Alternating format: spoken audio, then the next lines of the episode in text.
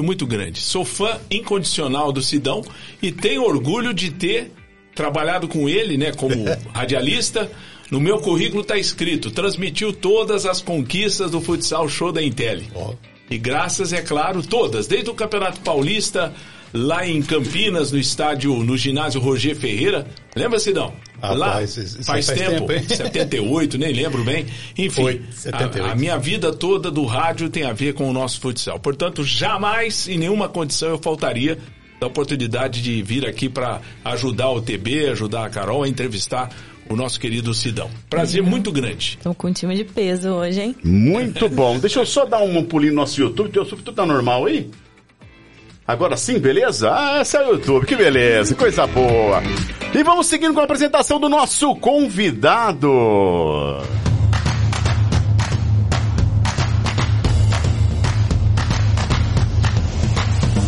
Como já anunciado, Sidão, papo de boleiro vencedor. Vamos conversar hoje com o treinador Sidão, um dos mais experientes do futsal brasileiro. Ele é uma lenda da ADC Intel, maior time brasileiro responsável por revelar grandes jogadores. E ainda temos, como já falei, a participação de Tarcísio Monstão. Vem, vem pro bate-papo. Sidão, seja bem-vindo.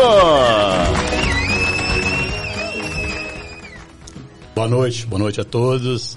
Um prazer enorme estar por aqui, né? É, Carol, Cláudio, Tarciso, Bianco. É, e eu que sempre estou do outro lado assistindo, né? Sempre que possível. É, não podia deixar de atender esse convite. Para mim é uma honra, é um prazer estar aqui. Porque não me considero, como o Tarcísio fala, que é uma lenda, não é? Mas é, é um E o detalhe, toda lenda tem uma que fica para frente, é a lendinha. O Bruno eu chamo de lendinha, o Sidão é a lenda. Mas e é a história isso. vai se repetindo. O Sidão hoje treina o Santo André, em Intel, daqui a pouco ele vai falar, é claro. E o Bruno, com uma experiência interessante, em voo absolutamente solo, estará lá em Tubarão, Santa Catarina. É, vamos falar dessas novidades também. É, antes de desejar aí a todos um feliz ano novo, né? Que nós todos tenhamos bastante saúde, bastante paz.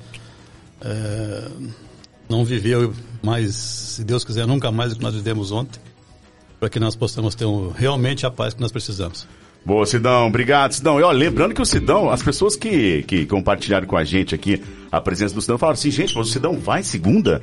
O cara tá super atarefado. Pois é, ele arrumou um tempo, está aqui com a gente nesse podcast. Ó, participe, hein, gente? Não se inscreveu? Se inscreve no nosso canal, manda sua pergunta, participa do chat, fique à vontade. Agora, Sidão, vamos começar. Cara, por que técnico de futsal? Como é que começou essa história? Explica pra gente. Olha, é uma série de, situações, né? Primeiro que quando criança, morando numa fazenda, né? Tarcísio sabe bem disso também. É, eu vivia sob a influência do meu pai, né?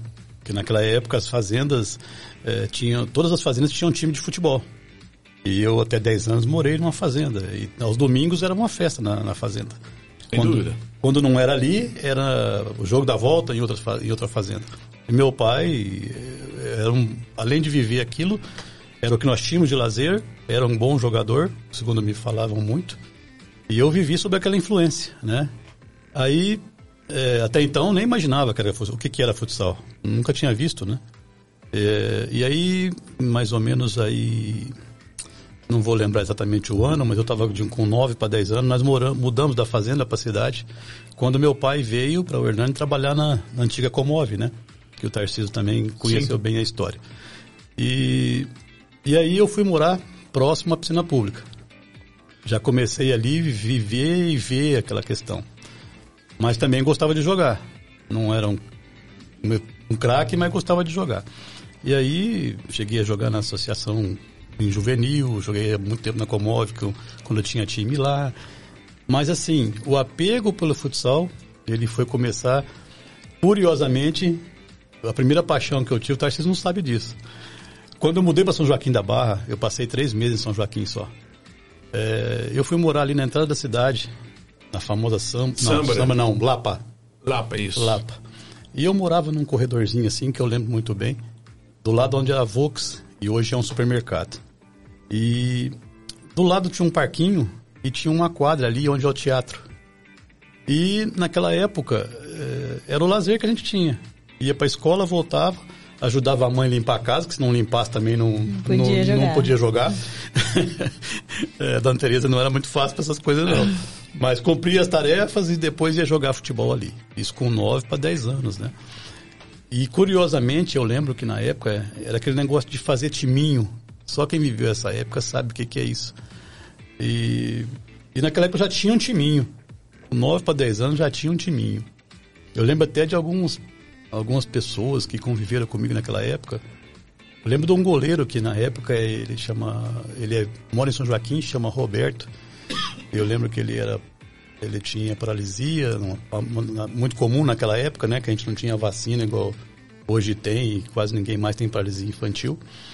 E curiosamente, meu pai, que esse negócio de gostar muito de futebol, tal, tal, tal, tal, o timinho naquela época chamava Passat, porque foi o carro que na época foi lançado. Putz. Eu lembro que a camisa era vermelha, que todo mundo tinha uma camisetinha vermelha da, dessas da Ering aí, né? E o distintivo era igual do Palmeiras, um pezinho no meio, em verde, mais ou menos o estilo da portuguesa. Meu pai cortava os números para costurar nas costas.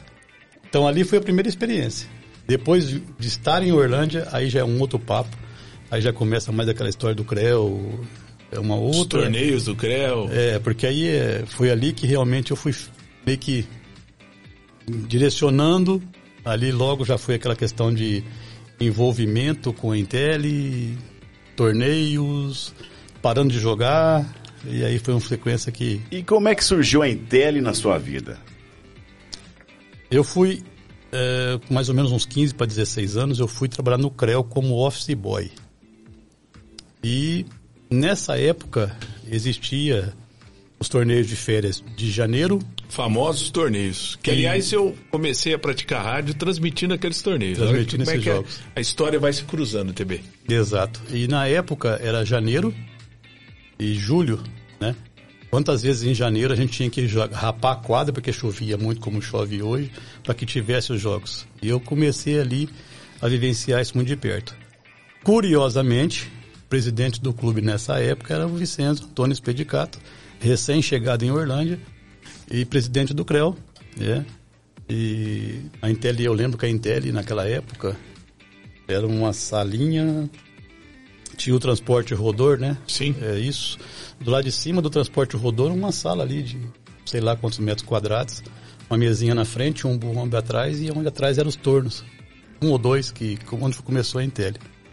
Então aí começou a história né? Porque, coincidentemente, foi como o Tarcísio acabou de falar, foi cruzando os caminhos, né?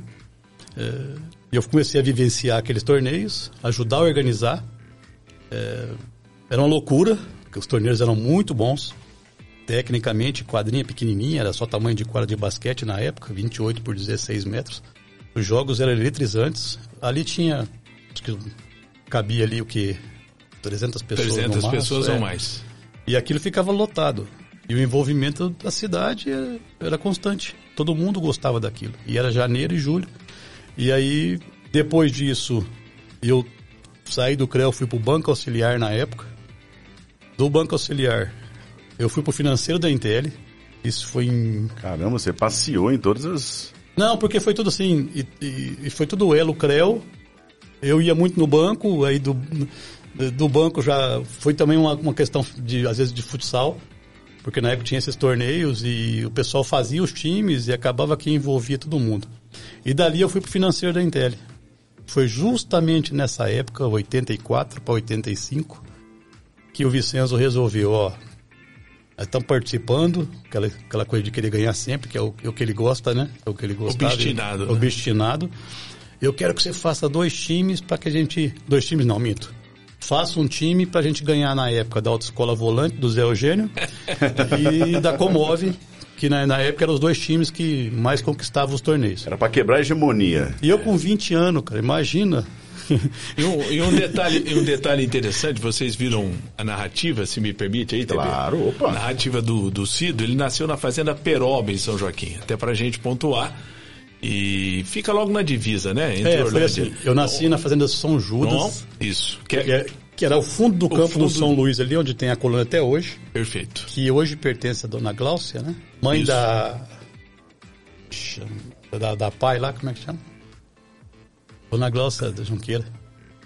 Agora deu branco aqui. É, então. Até hoje eu, eu, guardo isso porque não me sai da memória de jeito nenhum. E eu fui para Asperópolis, meu pai foi trabalhar na, na divisa, né? Uma fazenda com a outra. E ali eu vivi boa parte da minha criança. Exatamente.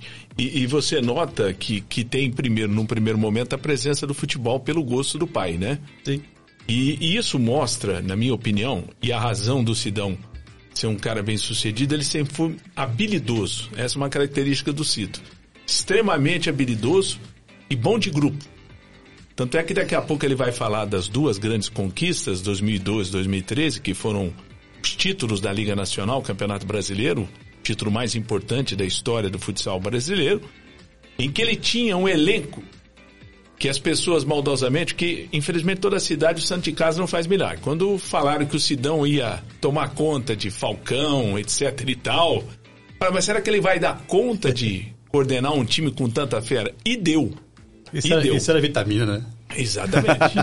não, e é um fato, né? A gente tem que reconhecer que não é fácil. Nós tínhamos aqui um elenco milionário e um elenco de qualidade, né? Você vê com um time com Vinícius, é meu Deus do céu, Gé, Cabreúva, é um time fantástico. E para coordenar todas essas feras é difícil. Mas o Sidão, com muita habilidade, conseguia juntar esse povo tudo para dar os dois títulos mais importantes da história do futsal. Então você percebe aí que essa habilidade dele nasceu com ele. É como a pessoa que tem um dom para tocar, uma pessoa que tem um dom para narrar um jogo. O Sidão teve essa habilidade de ser treinador e sempre buscou se atualizar. Né? Ele, dia a dia, na medida que os horizontes dele iam crescendo, eu notava que ele ia também crescendo junto com a Intel. Por isso que em nenhum momento chegou aquele ponto, não, nós precisamos trocar do treinador, porque nós temos um outro nível hoje. Não, ao contrário. Né? Ao contrário. Ele cresceu junto com a Intel, no sentido literal. E a figura do, do Vincenzo, que sempre gostou muito do Sidão. E a gente sabe que essa relação entre os dois, o Sidão tem a liberdade muitas vezes de falar coisas que poucas pessoas falam para o próprio Vincenzo. Né? É. Ele, tem, tem essa facilidade. Porque ele sabe como falar certas coisas para o é. Vincenzo. E era uma parceria que não tem para ninguém. Juntou os dois, Vincenzo não, com aquela obsessão e, foi embora. Curiosamente, né, Tarcísio? É, desde quando nós começamos, nós traçamos metas, né? Ah, primeiro foi essa meta de ganhar da Autoescola Volante e, e Comove. Curiosamente, na época eu fiz duas equipes, eu fiz um principal e fiz uma molecada para jogar os dois para jogar o mesmo torneio. Só que aí eu já fui meio que esperto, né? Eu fui na época no Cominde, onde tinha uma base que era os melhores da cidade, que tinha Natal, Nicolau. Eu peguei, juntei com os da Intel, que tinha Milan e Companhia Limitada. E, curiosamente, a meta era aquela? Sim, a primeira meta era ganhar a cidade. E eu com 20 anos, a molecada também tudo nova o Nildo, né, que a gente não pode deixar de salientar. É, às vezes citar nomes é complicado, porque daqui a pouco você esquece alguém. Esquecendo alguém. Mas né? era uma safra que todo mundo que eu falar aqui vai lembrar. Então a meta era ganhar a cidade. Fizemos. E curiosamente, no mesmo ano, em janeiro, teve o do, do CREL, mas coincidentemente o da molecada eliminou a Comove e o do o principal eliminou o Zé Eugênio. Os dois foram para finais. Pra Nossa! Final. É impressionante. E aí o que, que eu fiz? muito contra o Vicenzo, que na época ele queria que eu ficasse com o principal, né? Eu fui pra arquibancada. Molecada, se vira aí e ganha quem for melhor. Ganha o melhor. E em julho, torneio na associação. Eu lembro que esse torneio terminou lá no, no, no, no ginásio, porque teve algum problema, não lembro se foi mau tempo também. Aconteceu a mesma coisa. A mesma coisa. Os dois times, de novo, eliminaram e chegaram na final.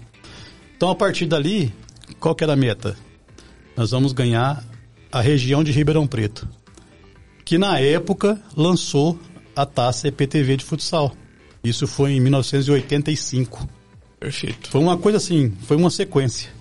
Então, qual era a preocupação? Nós vamos tentar ser os melhores da região.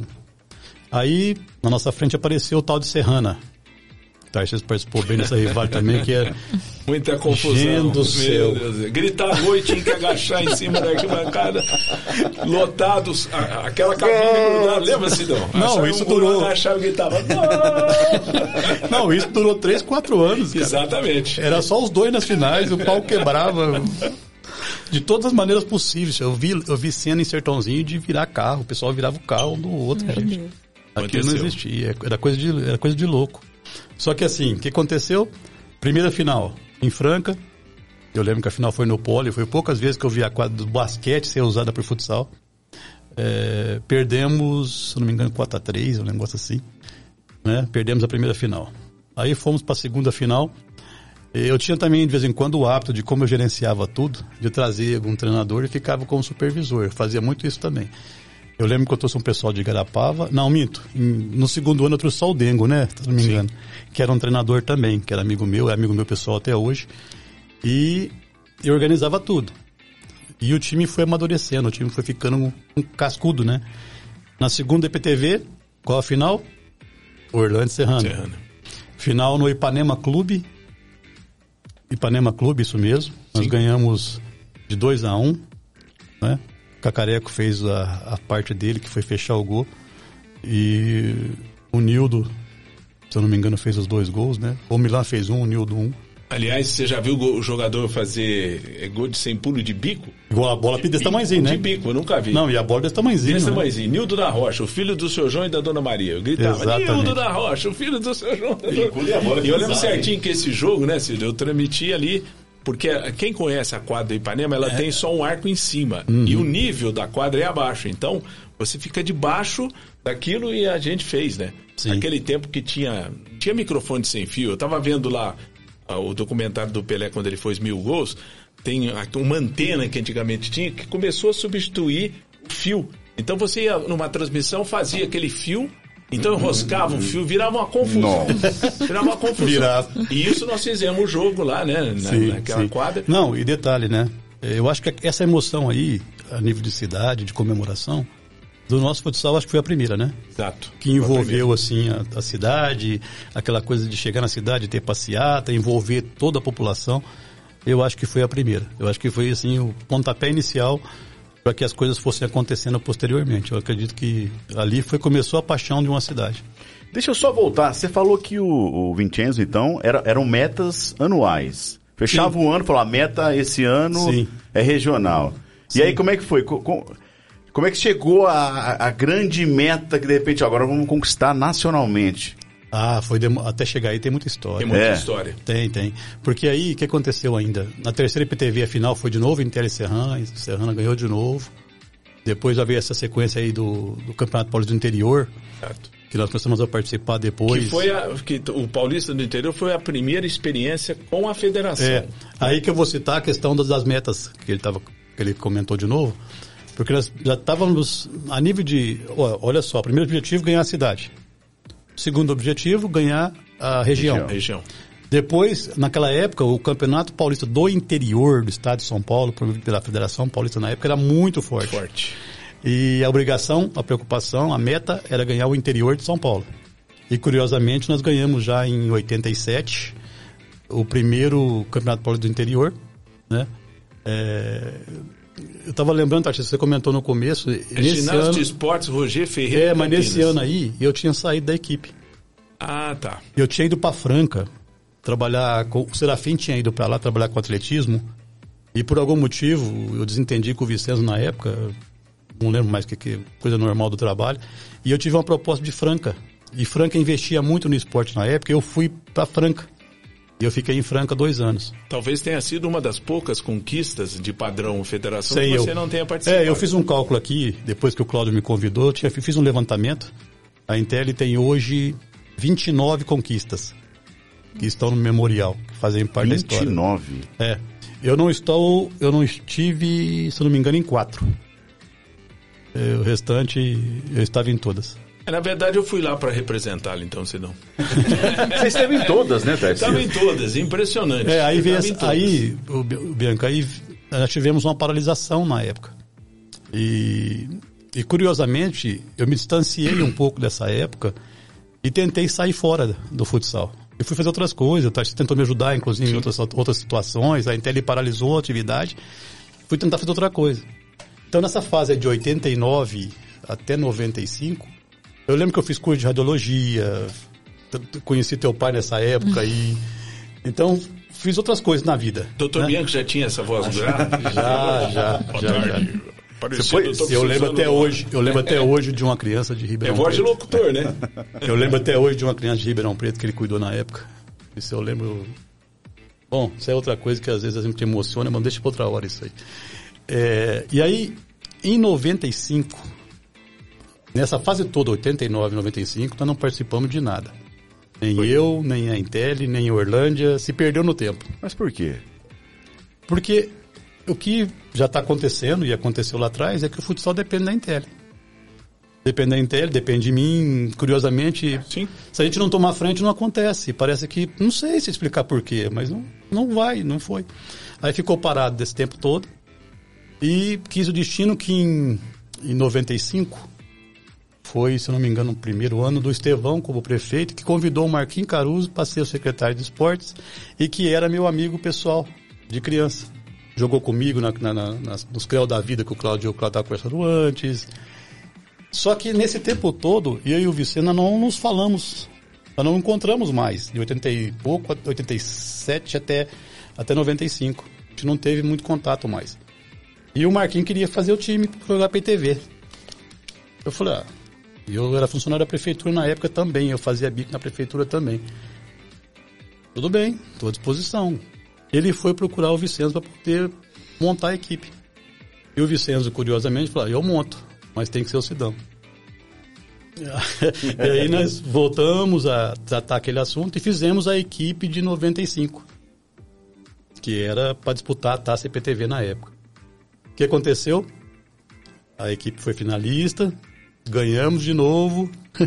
Aí já estávamos em Araraquara. Foi em Sertãozinho, aquela final Sertãozinho, do perdão. Valdeci Trombeta lá, que Deu ele de bico. fez o favor de bater cinco pênaltis num jogo só e fazer os cinco. Impressionante. Poxa! É o D. O D que trabalha na Morlândia. Exatamente. Que eu Deu- chama- chamava de Valdeci Trombeta. D. E curiosamente, cara, deu uma ventania aquele dia. A quadra encheu de poeira, ninguém parava em pé. Foi um negócio de louco. Isso Mas foi em 95. 95. Foi quando. Mas detalhe, a Intel não voltou aí ainda. Nós só fizemos para aquele ano. É, aí eu fazia alguns trabalhos é, já voltando para a esportiva. Fiz a, escolinha na, na IPCA, convidada pela IPCA, fazer uma escolinha com os alunos na época Tem, do Geraldo tem Rodrigues. muito garoto hoje que foi treinado pelo Sidão nessa escolinha. Os mais gordinhos, como o meu filho Otávio e o Anielo, que hoje é ortopedista, O próprio- era uma zaga imbatível. O meu filho Otávio, com aquela coordenação motora, o Anielo, querido doutor Anielo, e Dentro o do Felipe. possível. E o Felipe Felipe, gordinho. Carmo. Isso. é. E dentro Não, do possível, pra vocês jogarem. Até o Bruno aqui, o, o Bruno, irmão do Job, que passou por aqui, Jogou também era, né? exatamente. Sim, Curiosamente, gente, eu tinha 100 alunos naquela época. 100 alunos. 100 alunos. Eu entrava na hípica duas horas da tarde, saía nove, dez da noite, todas as categorias. E esse pessoal tinha personalidades diferentes, eh, era bem diferente mesmo. Aí tinha aqueles que tinham potencial, mas que não gostavam, porque gostava de cavalo, o outro gostava de tênis, você tinha que lidar com É aquilo tudo. impressionante. E E, tinha tem muita lidar. gente que hoje, até é, quando você fala do Sidão, tem um carinho especial por ele. Por ele. É aquela tal habilidade que eu falo. Ele É. conseguia fazer com o menino que não tinha habilidade nenhuma se sentir importante, né? Dentro de um contexto que o esporte é importante. Você não precisa virar um campeão. O esporte tira o jovem de besteira na cabeça, enfim. Eu acho Sim. que se você ocupar disso, tem realmente oportunidade, né? É, isso, eu procurava fazer muito isso. É, em qualquer setor, mesmo na, na prefeitura, onde a gente lidava com crianças mais carentes, na própria hípica. Depois eu levei todo mundo para Carol, para o Clube da Carol, e juntei todo mundo. E só voltamos a, a fazer equipe de novo em 2000, de novo para a IPTV, né? E aí começou que meio que alavancar. Peraí, foi em 95, aí deu uma pausa de, novo, não, voltou não, em 2000. nós só fizemos para a Taça IPTV. Ah, só foi em Tá, 95 só. só isso. Só. Era o Eu- calendário. Eu continuei o meu trabalho, não fizemos mais. É, e aí em 2000 nós fizemos de novo, a equipe pela Intel de novo, para representar a cidade na IPTV. E chegamos até a semifinal. né? Na semifinal, a final foi em Ribeirão Preto contra Altinópolis, é, que na época era uma potência também. E nós perdemos o jogo, curiosamente, num lance assim. Tarcísio acho que vai lembrar disso aí. Tiro livre para nós, faltando alguns segundos para terminar o jogo. O jogo estava 1 a 0 para eles. E nós tínhamos vários bons jogadores na época.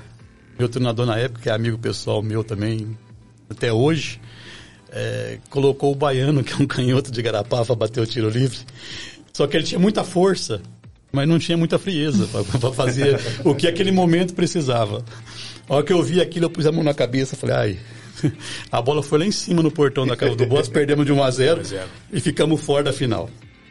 Aí, conversa vai, conversa vem com o Vicenzo. Eu consegui convencer ele, depois de muita conversa, a, pela primeira vez fazer time mais profissional. Que foi a ideia qual era?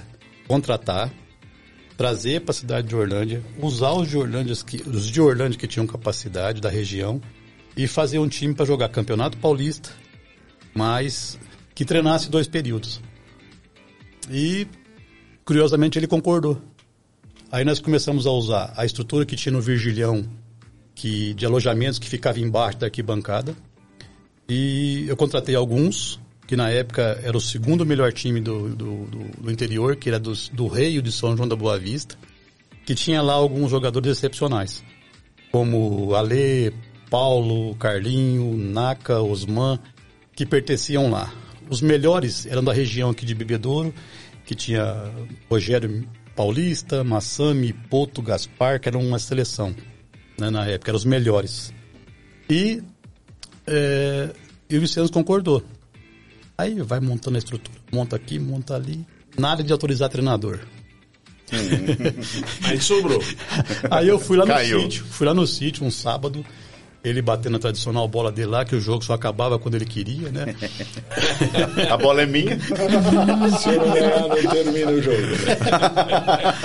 Aí beleza, acabou o jogo, chamei ele de lado e falei, ó, tá tudo pronto, precisamos começar a treinar. E você não me autorizou quando tá treinador. Aí ele, velho hábito que ele tem. Não, filho, você se vira, não tem treinador. Ou você cuida ou não tem treinador. Então tá bom, vamos lá. E aí, era Campeonato Paulista do Interior no primeiro semestre e no segundo semestre era o Estadual Série Ouro, onde cruzava interior e metropolitano. Mas a primeira batalha era conquistar o interior de São Paulo. Voltando naquele assunto metas, voltamos para esse assunto. A obrigação era primeiro o interior de São Paulo. E nós tínhamos uma parada indigesta pela frente, que era esse pessoal que naquele ano estava em Luiz Antônio né, que o prefeito que na época gostava, investiu e levou todos os melhores para lá. E, no, e, eu fiz uma mescla aqui. Eu peguei o pessoal que estava em São da Boa Vista, alguns aqui da cidade de Orlândia, a, a maioria começando, tá? E alguns da região. A gente treinava, não era ainda do jeito que é o, hoje eu tenho, acostumei a trabalhar, que é dois períodos o tempo todo, mas já era, já era uma condição melhor. Foi chegando, o campeonato foi andando, a equipe foi se ajeitando, eu tinha ali alguns jogadores que realmente desequilibravam. Esses que eu falei de fora, mais o Nildo, mais alguns que tinha, mais o Rogério Mineiro de Uberaba, o Aderaldo que já estava aqui. E aí foi indo, né, o time foi crescendo, chegou na final. Nós e Luiz Antônio. Luiz Antônio favorito, só que a melhor campanha nesse ano foi deles. Favoritaço, né? Só que o que aconteceu? Primeiro jogo aqui da final. Nós fizemos um primeiro tempo assim, que eu não esqueço até hoje, fizemos 4 a 0 assim, parecia que estava sobrando, só tinha nós jogando. Eles encostaram ainda, fizeram 4 a 3 mas nós ganhamos o jogo e fomos para a final lá. Prepararam uma super festa, churrasco, convidaram o presidente da federação na época, tudo pronto para a festa deles. Só que eles esqueceram de nos avisar, né? Água no chope dos caras. Foi domingo de manhã, né? Domingo de manhã. Isso eu não esqueço. Briga no intervalo. Foi. Teve torcedor que veio embora a pé porque para não apanhar na cidade. Aconteceu de tudo. E lá tem, tinha uma espécie de um palco lá. Estava lá, lá, lá. Tava. Rapaz, eu transmiti todas as conquistas. Né? e engraçado lá que tinha um palco, né? E a gente montava equipamento é, atrás do, do gol. E né? os vestiários ficavam do lado. Exatamente, o vestiário do lado, só que aí é bola que vinha, né? Eu me recordo que nesse jogo tem horas que você precisa abaixar a cabeça para ler texto publicitário. Uhum. O que, que acontece? O texto publicitário você lê quando a bola tá tranquila. Por exemplo, a bola vem, é, bateu, é, não vai acontecer nada. Então, oferecendo Intel a segurança nas pontas de fio. Eu tava com a cabeça baixa. O time da Intel saiu jogando, bateram a carteira de quem estava jogando e o, e o rapaz do Luiz Antônio recuperou e bateu um. Chamou o pé. Bem na cabeça. A sorte que eu não usava óculos naquela época. Hoje eu uso para leitura, alguma coisa. Mas essa é uma coisa que me marcou. O fato de ser um domingo pela manhã, o fato de ter a briga e o fato de, literalmente, como disse o Cid, a gente ter colocado água no chope dos caras. Muito, né? literalmente. Né? Muito, muito, muito. Muito, muito. Porque a gente era zebra na época, né? Então, se eu lembrei lá da primeira história, que a primeira passeata foi da, da Intel em 85, a primeira, primeira IPTV, essa foi a segunda. E que ano que foi mesmo, Cida? 2001. 2001, exatamente. E aí, na sequência, as coisas foram andando. 2001, nós entramos no estadual, fizemos boa campanha sempre. Encarava os grandes de frente a frente, mas na época os times da capital eram mais, bem mais fortes, né? E mas nós fomos nos organizando até que em 2003 nós tivemos, tínhamos a mesma base praticamente, mais, bem mais melhorada. E no estadual Série Ouro, nós chegamos na final contra o Palmeiras. Que o Esse Palmeiras, jogo foi memorável. Que o Palmeiras na época era uma seleção. Na época eles ganharam tudo no Brasil, mas perderam o estadual para nós. Não. E, e aquilo foi o pontapé inicial Vamos voltar para a meta? Claro. Meta ganhar o estado, ganhar o estado. Nós e Palmeiras, primeiro jogo da final lá. Um diretor lá, amigo meu também, chamado Buzina, é, que tirou o jogo do, da quadra principal do Osasco, onde joga o vôlei hoje, e levou para uma quadrinha. Geodésico, uma quadra pequena é, que fica lá e meu. E assim, eu, eu cheguei no ginásio, já tinha gente tomando pinga na, na, lá, lá, fora nas barracas. Meu pai. É. Você já sentia que o negócio não estava legal. Não, e tinha esquema de torcida uniformizada, né? É. Nada contra a torcida uniformizada, mas quando mas elas um entram peso, nesse né? contexto, imagina dentro de um, estádio, de um ginásio, ginásio. de esportes Exatamente. É complicado. E o locutor que vos fala estava transmitindo no meio da, da, da mancha verde do Palmeiras. Entre boladas aí, amigo, e torcidas. Aí ele perguntou de que rádio que é essa? Eu falei, não, é aqui da Grande São Paulo. Fica tranquilo, presta atenção no jogo lá. Na hora que saiu o gol, é aquela mesma não, coisa, disfarçava. Mas, mas, mas, espera, mas espera o resto da história, para quem é. não sabe. Bateram até em gente deficiente, né? Ah, rapaz, foi, foi, foi que é isso, então... Nós escuta essa. Bom, eles favoritaço, base da seleção, todo mundo lá que pudesse imaginar. Tem a história do Pula que foi legal, né? Acho que você vai lembrar disso. O Pula depois saiu daqui do Brasil, foi para a Rússia, naturalizou russo, foi artilheiro de mundial e tudo mais. Fala, conta história que não acaba mais. Aí eu estava preocupado como que eu ia marcar o Leandrinho, que na época era o destaque do time deles, que depois veio jogar aqui. Perfeito. E, e o Pula não tinha a melhor característica para marcar esse Leandrinho. Mas na época, gente, em São Paulo, a gente não tinha aquele negócio de ficar em hotel, essas coisas. Ficava na federação, que era um, um alojamento, e quem era da Grande São Paulo, por exemplo, eu liberava para ficar em casa. E ele era um deles. Tá bom. O jogo foi à tarde também, um negócio assim, né? Beleza. Chegamos no ginásio, esse ambiente criado, sem rede de proteção lateral. Fizeram o favor de tirar as redes laterais. A gente já imaginava o que, que pudesse acontecer. Esse pulo não chegava. eu tinha montado o time na minha cabeça, que ia marcar o time principal deles.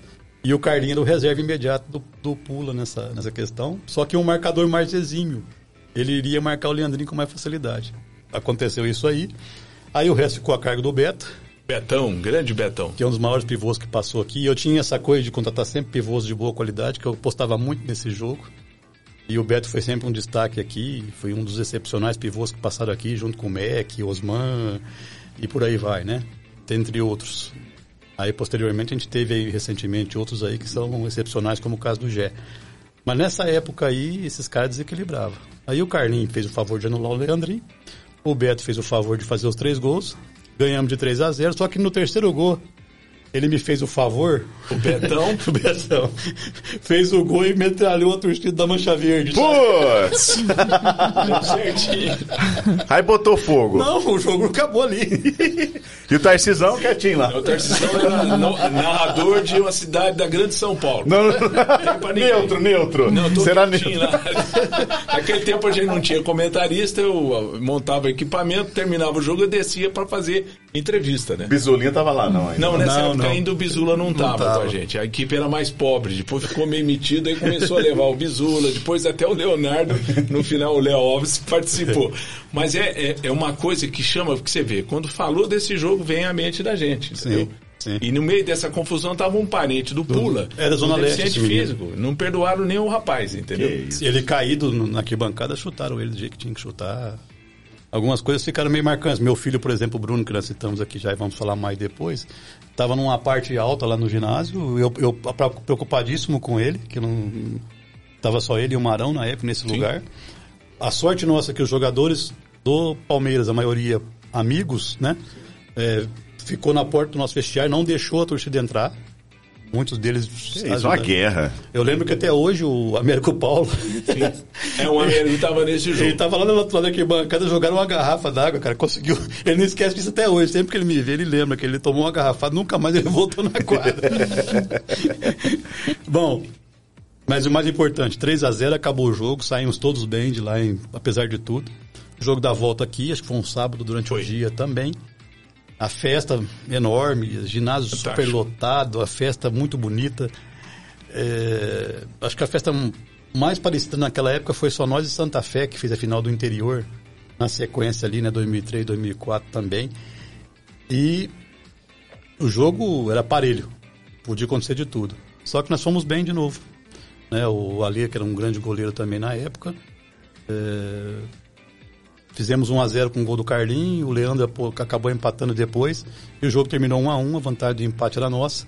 Esse jogo da ida estava sobre júdice ainda, porque ia para o tribunal, mas não era, não tinha como perder, né? Invasão de quadra, aquela coisa Sim. toda. E, mas nós já saímos comemorando, fizemos a passeata, a passeata foi, acho que uma, só não foi a maior do que da Liga Nacional, porque aquela lá foi Aquela de 2012, 2012. foi inesquecível. Nós ficamos sete horas em cima num caminhão de, de, trio elétrico, mas tá bom. Valeu a pena. Muito legal. E, mas aí vencemos o estadual, seguimos a meta. Junto com isso, veio um convite na época da Penalty, que era um dos franqueados. A Liga Nacional, para quem não sabe, são franquias. Hoje nós temos 24 franqueados, naquela época era bem menos. E a Penalty era detentora de uma das franquias e nos convidou para que representasse uma das franquias dela na Liga Futsal de 2004. Ou seja, nesse Nossa, momento o time começou a chamar a atenção do, do, do, país. Exato. Foi aí que deu o passo. Essas conquistas todas, elas é, como metas, elas acabavam sendo cruciais. A de 2001 foi importante, a de 2003 foi importante, a sequência toda dependia disso. E só que aí, de 2004, as campanhas sempre foram boas na Liga Nacional. Mas daí a chegar no título, a distância era era muito grande. Era muito, era muito, porque se você pegar quem tem a curiosidade aí, o Tarcísio já teve, são poucos que tem, pegar a história da Liga Nacional, só ganhou Liga Nacional quem realmente investiu. Isso desde, é um fato mesmo, viu? Desde o começo. Não teve zebra, não teve nada. Agora, recentemente aí, as coisas deram uma equilibrada é, o que era meio que preso a São Paulo, Rio Grande do Sul, acabou indo para o Paraná, que acabou organizando o melhor campeonato, isso já agora recente, mas se não tem investimento, não ganha. Não tem mágica, né? Então, de 2004 até a gente conseguir o objetivo, que foi 2012, aí teve muita história, a preocupação de sempre estar bem no estadual, sempre estar bem no interior, sempre estar bem na IPTV, era constante. Essa briga era constante. Então, nós temos aí é, cinco IPTVs, sete polos do interior, os três estaduais, teve estaduais belíssimos, como foi o de 2011, sobre o Santos do Falcão, por exemplo, que dispensa comentário, foi inesquecível aquela final. Porque eles eram, eles eram naquela ocasião a base da seleção. E nós, bom time, uma boa equipe, fantástica equipe também, mas ninguém acreditava. Como foi contra o Palmeiras, como em outras histórias que nós tivemos, nós sempre fomos a zebra todas as conquistas importantes nós temos, fomos a zebra. Pode pegar essa história que nós estamos contando aqui, vocês vão analisar isso. O outro time sempre era o favorito. E contra o Santos em 2011, no estadual, também foi. É, e, as pessoas que estão eventualmente nos vendo e ouvindo, é, que mesmo que não goste de futsal, é, esse projeto da Intel, que o Sidão fez parte, ele tem um conteúdo é, de uma cidade pequena que conseguiu ter uma visibilidade, né? Então, é tipo assim, você ir em qualquer lugar, quando o Falcão estava aqui, é aquela. Lá tem o time que o Falcão joga, era mais ou menos desse tipo, né? Sim. sim. E, e, e, e, a Globo tem essa pisada na bola, Sport TV até hoje eu não entendo, eles não falam o nome do patrocinador, exceto se for SESI, se for alguma coisa. Se for uma empresa, eles não falam. Né? Acho isso errado. Eles não falavam Intel, falavam Orlândia. A ESPN não. A ESPN fala TL e Orlândia. Mas Sim. nem por isso o Vincenzo se desestimulou a investir, porque para ele o importante é a visibilidade da própria camisa, de tudo, entendeu? E essa história de, de haver um plano, você imaginar que uma cidade como Orlândia trouxe o Falcão, né, por dois anos, e com, com direito, inclusive, a uma descida apoteótica de helicóptero ali na Praça dos Imigrantes, é algo que realmente fica na cabeça da gente. Né? A gente não é. consegue é. imaginar que isso viesse a acontecer. Sim. Mas é aquilo que eu digo, né? Foi uma, um fator da, da, da, posição da família Spedicato, é, representada pelo Vincenzo, que ele tinha um projeto. E a vantagem do Vincenzo ele não gosta de hipismo, não gosta de outro esporte, mas ele sempre gostou do futsal. Ele sempre conta essa, essa história que lá na Itália não tinha lugar para jogar, eu jogava em quadra coberta. Ele contou, inclusive, contou, essa história aqui para vocês. Eu, eu estava acompanhando. E ele veio com isso. O gosto dele era investir nesse tipo de coisa. E não, não se iluda, ele teve sim retorno de visibilidade. Os números comprovam em termos de nome, aquela história toda, entendeu? Agora, uma coisa eu quero perguntar para os dois. Em que momento começou a se ventilar a vinda do Falcão e como é que foi para vocês conduzir essa situação? É. Porque até então era uma coisa assim, impossível, né? É. Falou, poxa, o Falcão vai vir por Orlândia. O Vincenzo e o Renzo já contou para nós agora, aqui já, né, quando passaram por aqui. Agora, queria saber a sua visão, Sidão. Como é que foi essa história? Depois o Tarcísio também complementa é, com a gente. O mais curioso de tudo isso foi que a primeira ideia de, de trazer ele para cá foi dele e Falcão. Sim. A primeira foi ele que quis. Por quê? É, nós jogamos a final contra o Santos, que ele foi campeão da liga. Jogou a final do estadual contra nós. É, no jogo da ida nós jogamos muito mal, perdemos o jogo lá. Foi 6 a 4 Mas jogamos mal, mal, mal. E no jogo da volta, a final foi aqui. eles base da seleção, eles tinham o melhor na época. O Santos, naquela época, investiu no mesmo ano no futsal adulto e investiu no futebol de campo feminino. Foi o ano que ele tinha a Marta também. E só que eles contavam muito que fosse ganhar a final, né? Chegando aqui, nosso time fez um jogaço, nós tínhamos que ganhar no tempo normal e empatar na prorrogação, porque a vantagem de melhor campanha era nossa. E fizemos um jogo perfeito. Perfeito o jogo. Perfeito. O jogo foi perfeito. Ganhamos o jogo, na prorrogação eles acharam que a gente fosse de repente recuar e não jogar. Jogamos de igual para igual, eles tentaram o jogo inteiro com o goleiro linha, não conseguiram. Ganhamos o jogo, campeão paulista mais uma vez. E aí, para surpresa de todo mundo, o Santos resolveu, mesmo com todo mundo com mais um ano de contrato, resolveu acabar com a equipe. Como acabou com o futsal e acabou com o futebol feminino na época. E aí, o Falcão tinha um horizonte aí que ele podia voltar para Jaraguá, ele podia ir para qualquer outro lugar. Nós ainda não estávamos naquele nível de investimento que para cima dele. Para cima dele. Mas ele teve a ele que ligou para nós é, se propondo. Ele colocou o seguinte, falou: olha, eu tenho mais um ano para receber contrato do Santos. De repente, o que vocês entendem que pode ser muito e pode ser um valor melhor, porque eu ainda vou ter o contrato do Santos em vigência. Hum. Só que para nós ainda era muito hum. alto. Aí veio a obstinação do Vicenzo, a coragem, porque foi um pulo realmente assim. Vou falar para vocês. Não, a, a, a, o crescimento da, de, de, investimento na época foi algo em torno, acho que uns 200%.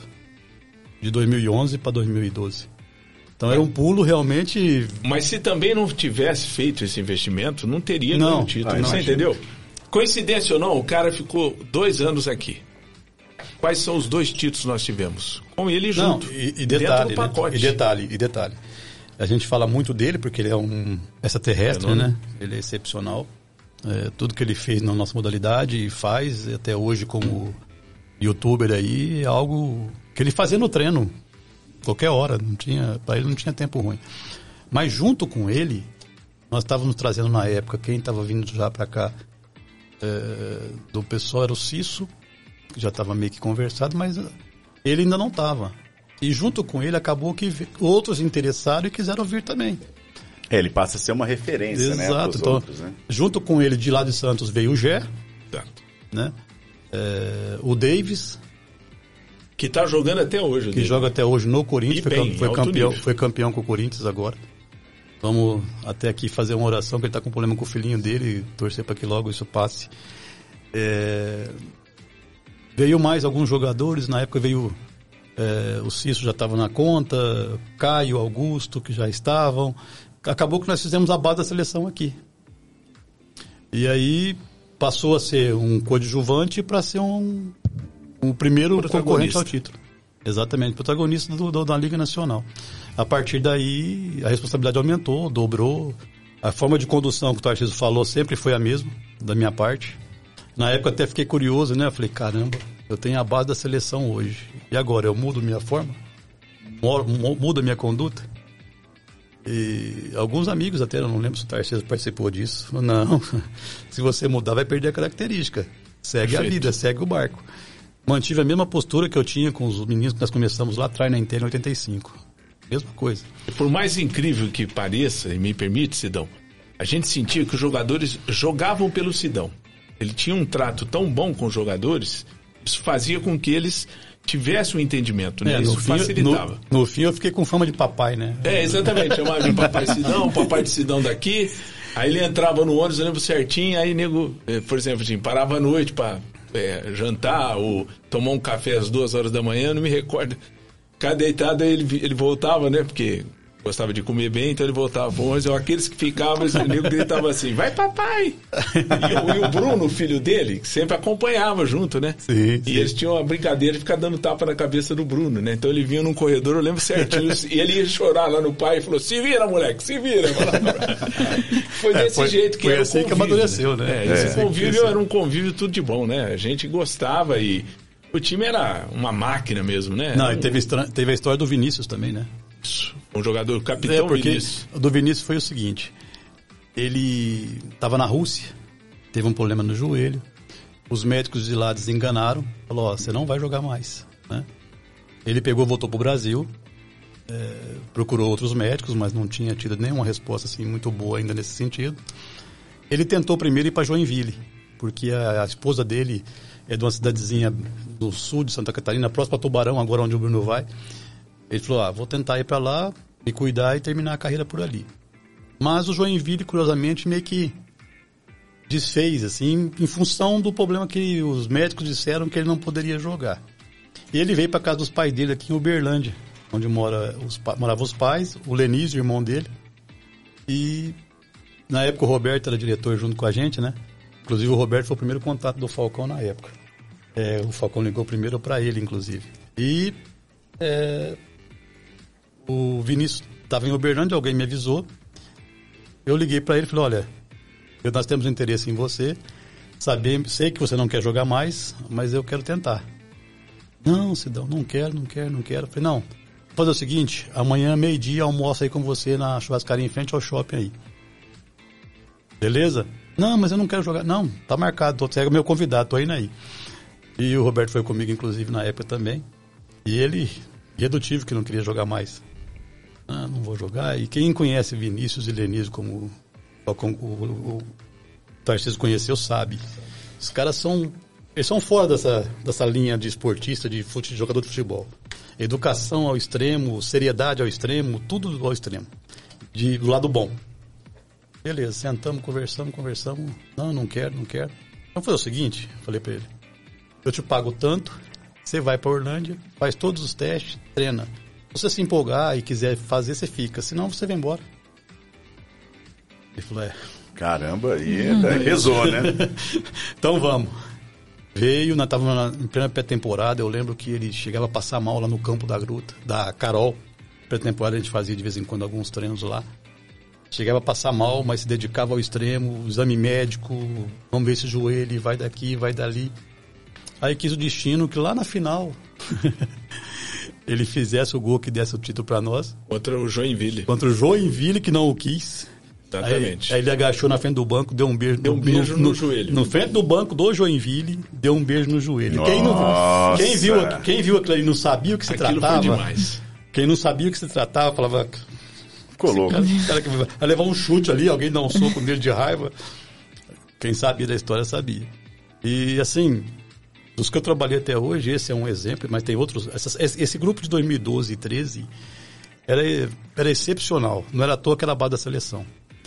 Então, para mim foi um prazer, foi uma honra. Eu sempre falo isso para eles porque uh, era, é, foi algo que deu muito certo.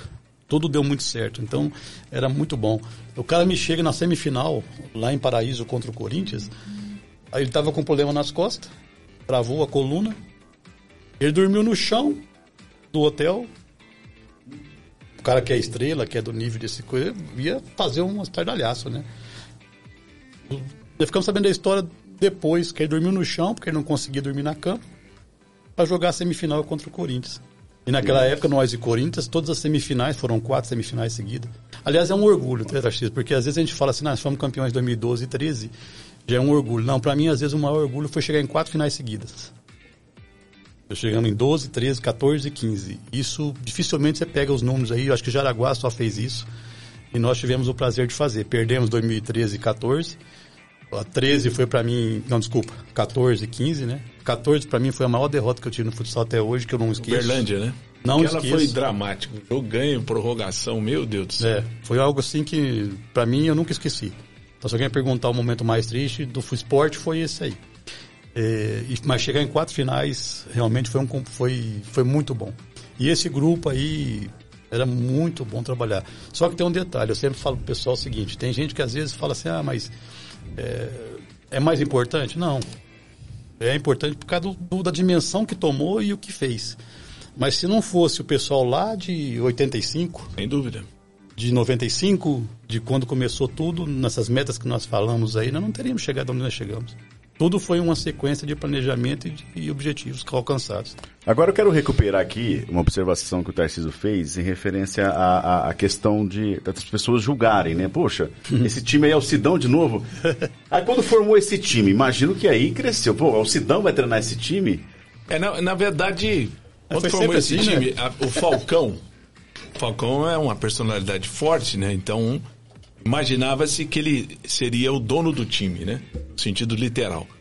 Só que ele, ele veio numa situação que o Sidão, o Roberto, o Daniel Oliveira, o pessoal todo, e o próprio 20 anos, natural, por ter acertado as bases, acabou dando a ele uma oportunidade, por mais incrível que pareça, com a sacanagem que o Santos fez, desfez, fez, desfez esse time de maneira inesperada, e ele, como ídolo, talvez não tivesse mais tesão de voltar lá para Jaraguá do é. Sul.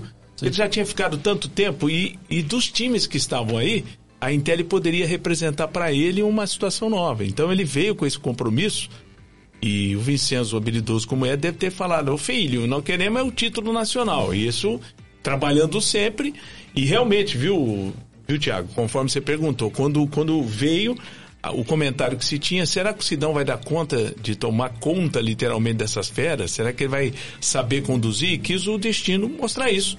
E ele foi muito claro quanto a isso. Nós tivemos esses quatro anos, dois que nós ganhamos títulos e os outros dois que chegamos à final, essas outras duas finais foram detalhes que não nos deram talvez dois outros títulos. Sim, com certeza. Porque os times de 2012, 2013, 2014, 2015 estavam sim preparados para terem título, né? Que seria o Etetra, né? Sim.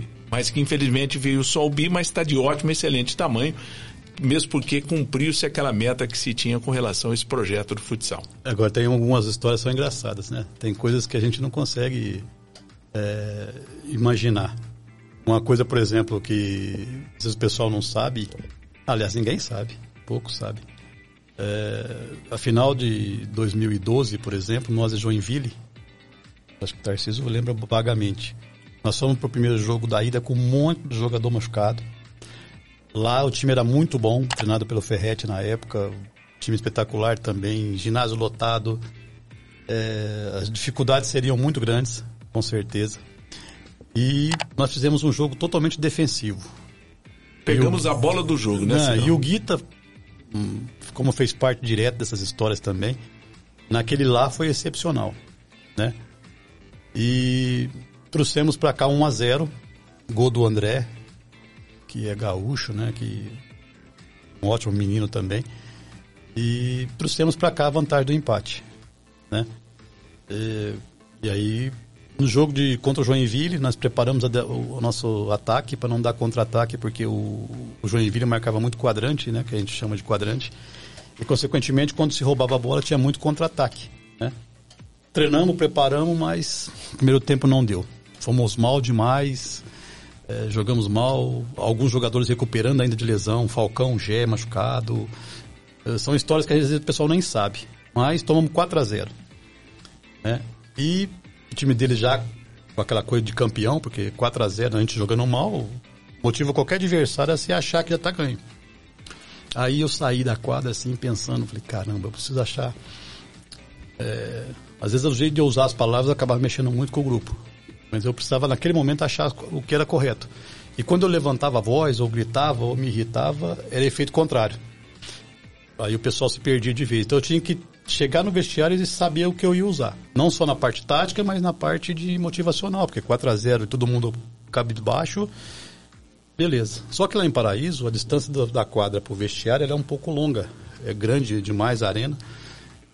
E eu, aí eu parei para dar entrevista para o Tarciso, para a Sport TV na época, transmitindo o jogo, demorei para chegar. Quando eu abri a porta do vestiário, uh, tava lá o, o Denis, que era o goleiro do sub-20, quarto goleiro do principal. Ele tava, tipo assim, qual o termo? Literalmente detonando os caras. Mas detonando no sentido de levantar a moral. Eu tenho uma pilaça no meio do vestiário assim, eu fiquei atrás escutando aquilo. Ele falava, dava murro no armário que tinha, e eu olhei assim na fresta um pouquinho, tava lá assim, o Vinícius e o Gé, o Vinícius e o Cisso, ficavam muito do lado um do outro, sempre com a mão na cabeça assim, abaixada, só ouvindo. Todo mundo só ouvindo. E esse menino de 18 anos, mas falou tanto, mas falou tanto. Eu escutei falei, bom, a parte emocional não preciso mexer mais. Voltei, falei, ó, agora é comigo, todo mundo só ouvindo. Vamos preparar a parte tática? Então nós vamos fazer o seguinte, ó, nós temos 20 minutos para jogar e quatro gols para buscar. A vantagem de empate era nossa. Então nós vamos fazer o seguinte, nós vamos jogar normal durante um tempo. Se a gente for buscando os, os, os gols, a gente vai continuar. E durante um tempo, se a gente não conseguir, eu vou com o goleiro linha nos desenhos que a gente já treinava. Já tinha os desenhos prontos para cada situação, né? E só que aí eu tinha que arriscar, porque eu tinha o Gé meio baleado, o Falcão baleado, e esses caras eram meio que a força ofensiva dependia muito deles, né? Mas é o que eu tinha. Eu lembro que na época eu coloquei o Marinho como o último só marcador. O Rubinho, que era literalmente um, um dos mais habilidosos da equipe. E os dois, machucados, meio baleados. Mas voltaram com muita força. Mas com muita força. Em um minuto e meio já estava 4 a 2 Impressionante aquele jogo. E assim, passes longos, velocidade, tudo. Num... Fizemos o terceiro faltando ali, acho que um, mais uns 14 minutos. E aí o jogo se arrastou. 4 a 3 o jogo se arrastou. Quando eu coloquei goleiro linha, já faltavam 4 minutos, mais ou menos, ou 5, uma coisa assim, dentro dos desenhos que a gente tinha para fazer. E alguns detalhes parece que assim ficam sempre. E eu nunca esqueço. A gente tinha um desenho que a gente chamava de 2-2-1, para facilitar a defesa, para quebrar as linhas, né? Só que a gente tinha que fazer um desenho lá que a gente chamava de pular um, que a bola tinha que passar por um marcador primeiro para chegar. E nós tínhamos feito duas vezes já. É, curiosamente, já tinha caído na perna ruim do Davis. No movimento, o cara flutuava, saía de um lado, só que ele era destro e caiu na perna esquerda. Não demos sequência. O Vinícius estava num dos desenhos, eu chamei ele, só que o Vinícius fazia primeira linha, segunda linha. Ele não fazia fundo. Falei, Vini, faz lá para mim. Ele falou, não, mas eu nunca treino naquele lugar. Falei, não, não tem problema, só vai flutuar e, e pronto. Beleza. Primeira bola, fizeram tudo certinho o movimento, ele achou o Rubinho na marca do pênalti, o Rubinho furou. Beleza, jogo 4 a 3 acabando o jogo.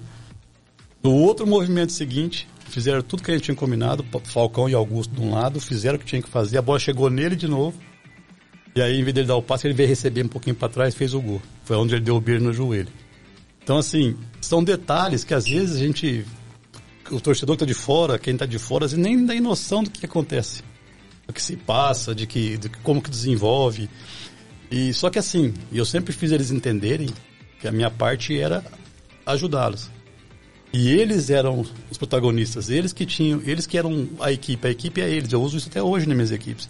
A minha preleção em Santo André esse ano, a primeira preleção, eu usei basicamente isso. Quem faz as equipes são os atletas. Você só é peça daquele do que faz eles produzirem ou não. E aí tem um outro detalhe, tem esse caso do Denis, uma coisa que o Tarcísio não sabe. Olha como é que é o destino. As finais de 2012 e 2013, que foi depois de 2013, foi contra o Concorde. Curiosamente, você sabe disso, Tarcísio? Todos os gols, todos os gols nas duas partidas só canhotos fizeram. Ixi. Você sabe, você sabe disso, não? Não, não. Puxa na memória então aí. Joinville. Joinville André. Foi, André é canhoto. Canhoto. Nos no... jogos aqui todos foram canhotos. Todos foram canhotos. Em Concórdia, César Paulo e Sinuê. César Paulo e Sinuê, exatamente. Jogo da volta, Falcão. Falcão. Felipe, não, quem que fez o outro, Sidão? Foi. Enfim, mas, mas é, uma, é um detalhe, só você mesmo para lembrar. Eu não. Eu não, não, não lembrava aí, dessa, dessa curiosidade. E aí, não. De, e aí de 2013 lembra o detalhe do craque, né? O, o, nós fizemos um jogo bom lá. Ah, outro detalhe importante. Você lembra o tempo de quadra que, na época, durante os campeonatos, o André e o César Paulo jogaram? Muito pouco, né? Muito pouco. O César veio da Europa com problema no joelho, pesado, não conseguia jogar. No jogo lá de Joinville, 1 a 0 o André fez o gol. 2013, primeiro jogo da ida lá em Concórdia. O César Paulo estava lá no fundinho, no banco lá. Ninguém nem imaginava que eu fosse colocar ele no jogo. Finalzinho do primeiro tempo, eu olhei pro banco do time deles, o Serginho, que foi da seleção depois, treinador do Concórdia, pôs na quadra só um cara franzino, só tinha jogador leve e pequenininho. E eu tinha pó de bola. Chamei o César, que eu chamei o César, todo mundo falou assim, o quê? Tipo assim, né? Você vai colocar o César agora? Tá doido, tá doido. Justamente contra os moleques mais rápidos do time deles. Primeira bola ele entrou trombando com todo mundo, muito técnico também. Passou por um, passou por dois, fez o gol. Participou do gol, não voltou mais. Um cara excepcional, um craque, foi, foi artilheiro onde passou, nos ajudou a ganhar o título. Os dois que fizeram gols da ida, eu quase não usava no, no transcorrer da competição. Então são pequenas coisinhas que às vezes o pessoal nem, nem, nem percebe, né? Então, o, esses dois fizeram a história deles. Essa história do canhoto aí também é muito interessante, porque isso foi depois de muito tempo que a gente foi ver isso, avaliar isso. É, e essa questão do último gol do Falcão de cabeça contra o Concórdia foi uma coisa também que, assim, só quem estava no dia a dia que sabia. A semifinal foi, ou as quartas, foi Carlos Barbosa e Concórdia. O jogo da volta foi em Concórdia. E o Carlos Barbosa precisou de goleiro linha nesse jogo. Eles fizeram um desenho muito parecido com nós, que a bola sobrava, ia sempre para o segundo pau para só fazer o gol. Só que o Concórdia tinha na época o Jean Wolverine numa fase. Ele foi um dos da época pra, que, que levou o Concórdia até ali. Pegava tudo na época. E todas essas bolas nesse jogo caiu no pé do Luizinho, que era um jogador que era do Suzano, canhoto, espigado, que depois foi para a Europa, está na Europa até hoje jogando. E ele não conseguiu fazer o gol. Ou seja, Carlos Barbosa eliminado, Concorde a zebra da, da, da, época na final. E beleza. Fomos para a final contra o Concorde. E a gente tinha aquele costume, às vezes, passar vídeo, analisa o adversário. Eu não sou muito, nunca fui muito favorável a isso, não. Isso é mais da época do Bruno pra cá, essa molecada mais nova, vive grudado no vídeo. Eu, eu pegava o desenho do jogo lá e fazia o desenho na lousa e vamos que vamos. Mostrei que o que tinha acontecido naquele jogo, mas que é, aquilo poderia ser útil porque o Concórdia marcava errado. Eles passavam as linhas de marcação. Ele não juntava, né? Ele não ficava próximo às linhas.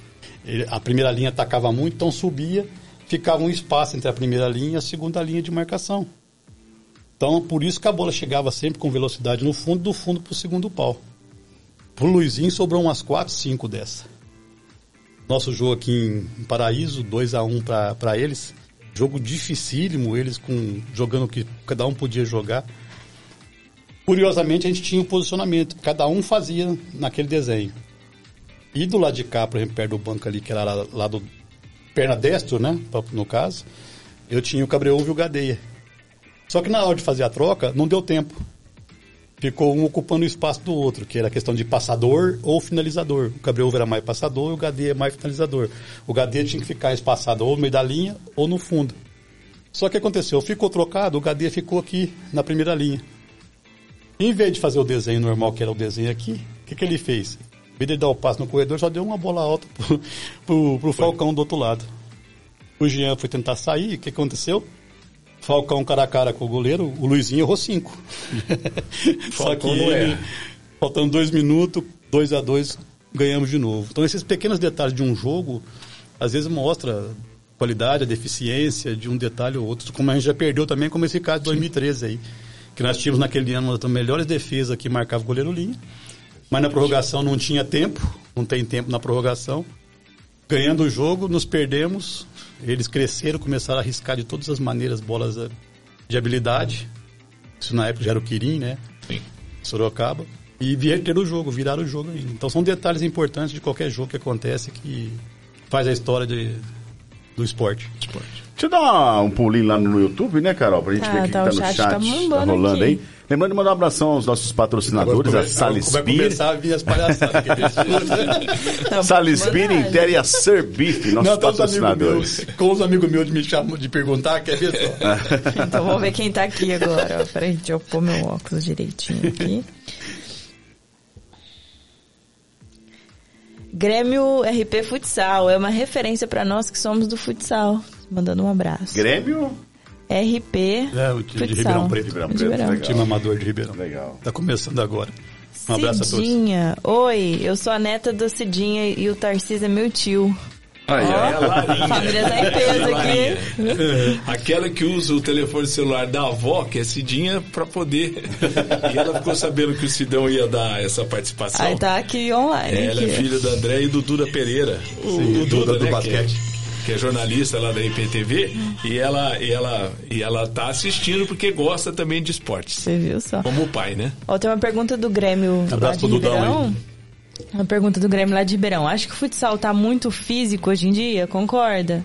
Não, não. É, há uma, uma, uma confusão, pelo menos, nisso aí. É, hoje ele exige muito físico, sim, mas porque exige muito de mobilidade. Então, o que, ele quer dizer com isso? Que, de repente, há um tempo atrás, se prevalecia a capacidade individual, técnica. Hoje, você tem que agregar essa qualidade e esses jogadores eles não sumiram. Só que eles têm que hoje estarem prontos para movimentar muito mais e serem é, tão eficientes na marcação, no ataque, do que só depender de situação individual. Então todo mundo tem essa imagem que o futsal hoje isso mudou. Mas por que, que mudou? Porque a dimensão de quadra mudou aos poucos, as regras mudaram, a quantidade de faltas, tem uma série de fatores Verdade. que fizeram isso mudar. Então dá a impressão, às vezes, que só exige fisicamente. Sim, exige, mas não é só físico. A, a, habilidade, a qualidade ainda prevalece. Haja visto que hoje eu não tenho um investimento glamouroso, né? É, não tenho assim, um investimento glamouroso. Agradeço muito onde eu estou todos os anos que eu passei agora fora de Orlândia. Paraíso, São Carlos, Dracena, agora três anos já em Santo André. O esforço que o pessoal faz para investir mas as equipes, se você pegar as nossas equipes, elas sempre têm jogadores de nível bom tecnicamente. É um termo que eu sempre brinco com o Alê. Lembra do Alê, Tarcísio? Sim, goleiro. Não, o Alê, comentarista Ah, comentarista. E a gente sempre se encontra em São Paulo agora, né? Uhum. Ele está sempre por lá. E eu sempre brinco que ele falava que meus times tinha muito peladeiro. Até hoje tem e vai continuar tendo, porque eu adoro jogador habilidoso. Mas hoje, infelizmente, tem que correr mais. É essa a diferença. Não é que é fisicamente só fisicamente, mas tem que correr muito mais. Eu que não entendo muito de futebol, da parte técnica, tem uma pergunta. Mas é... sabe torcer, né? É, né? Aprendi de pequenininha. Ó, oh, é, é, a minha visão, a gente vê, tem essa parte técnica e a parte psicológica. Influencia muito, porque meu marido fala que você então, conhece muitas qualidades da pessoa jogando bola. Exato, então... exato. Então, é, isso curiosamente é muito debatido entre eu e minha filha, hoje que é psicóloga, né? Porque, curiosamente, é uma área que nós não trabalhamos. É, já faz vários anos que os psicólogos das equipes são os treinadores, uhum. é, às vezes o, o, supervisor, alguém da equipe que tenha uma visão melhor do ser humano, que é capaz de entender que aquele dia ele não está bem, que aquele momento não é bom. É, tem muitas coisas que a gente pesa, né? É, então, assim, é, infelizmente não é, não é explorado. Deveria Mas é importante, É né? importante, porque não, nós não estamos prontos. A gente se perde às vezes. É, eu já não fujo disso. Às vezes, emocionalmente, você quer fazer alguma coisa, você, tá, você se abala e acaba errando outras. O atleta é a mesma coisa. Às vezes, ele não está pronto para aquela situação. Eu perdi uma quarta de final agora, final do ano passado, da Liga Nacional para o Atlântico de Erechim, em que nós, no tempo normal, massacramos o adversário, fizemos tudo que tinha que fazer, ganhamos o jogo muito bem. Na prorrogação, primeiro, o jogador meu, é, em, sim, sem maldade nenhuma, ele respondeu o árbitro com uma palavra que não deveria, foi expulso. Na prorrogação. Quer dizer, estabiliza tudo. Ele já não deveria ter agido daquela forma, tá? Mas aconteceu. Após isso, nós tomamos o gol, porque a gente ficou com a menos durante dois minutos. É, e ele, assim, sem intenção nenhuma de fazer isso. Mas a gente percebe que o emocional ali, às vezes, falta um pouquinho de controle. Na sequência, nós já tivemos ainda um tiro livre a favor, tiro dos 10, que, é, que depois da quinta falta do adversário você bate o tiro dos 10 metros. Não tivemos o psicológico suficiente, frio, para poder fazer o gol. Erramos o gol. Perto do goleiro? Sim, mas erramos o gol. É, tivemos uma bola faltando 18 segundos, por exemplo, que o Thiago, Thiago Cabeça, o Tarcísio, é um dos. Eu sempre falo lá, às vezes com o meu pessoal, que ele é um dos maiores banheiros do futsal de São Paulo. Ele tá ali para empurrar a bola para dentro do gol. Ele faz muito gol, é artilheiro. Faltando 18 segundos, ele recebeu uma bola no segundo pau, que era só fazer o gol, era empurrar para dentro da rede. A bola bateu, bateu aqui, bateu aqui e saiu para o lado contrário. Então, às vezes, essa questão psicológica, ela, te, ela deveria ser muito mais trabalhada no esporte. Mas ainda não é. Infelizmente não é. Esse papel que o Denis fez lá na final como exemplo em 2020 Foi, né? é, é um exemplo disso. Se a gente tivesse ali, de repente, é um psicólogo que entende da área esportiva. O tempo que eu demorei para chegar da quadra até no vestiário, de repente esse cara podia estar ali e eu com, com, com preparando, né? preparado corrigir o momento. Quis o destino que um, um menino corrigisse dessa, da forma dele. Mas nós não, infelizmente, na, na, na, no esporte, no futsal, não. Nós não temos ainda essa preparação. Vou seguir aqui. O Júnior, Juninho Cabral, boa noite, um abraço cedo. Um abraço para ele. Tiago Paulino, professor Esse Sidão. Tá sempre. Olha o lateral esquerdo. Ih, lá vem ah, lateral. Começou. Professor Sidão, fui o melhor lateral esquerdo que não. ele Já tem controvérsias aqui, não, ó. Não, Thiago. Você é o melhor do mundo no que você faz. Deixa quieto o resto. Brincadeira da parte, foi o Cido quem me apadrinhou e me apresentou em tele. E assim foi feita essa parceria de sucesso. Gratidão eterna. É, é bom, essa, história, essa história foi Isso legal. É legal, hein? Não, porque foi assim, o Thiago foi aluno meu na escolinha da Carol. E ele tinha uma turma de amigos, né? Que era do Alto do Jardim Boa Vista. Não lembro o nome que eles chamavam. Vou lembrar até. E eles eram muito apegados, muito unidos. Aí tentou tudo, não deu certo, tudo. Aí depois ele foi, tava nesse, nessa vida dele de Ribeirão Preto aí. É, e aí aconteceu o que aconteceu, né? Eu lembro até hoje disso aí. Eu estava saindo do ginásio após um jogo nosso. Entrei no carro, minha esposa, meus filhos que sempre estiveram comigo todo. Ele veio, bateu no.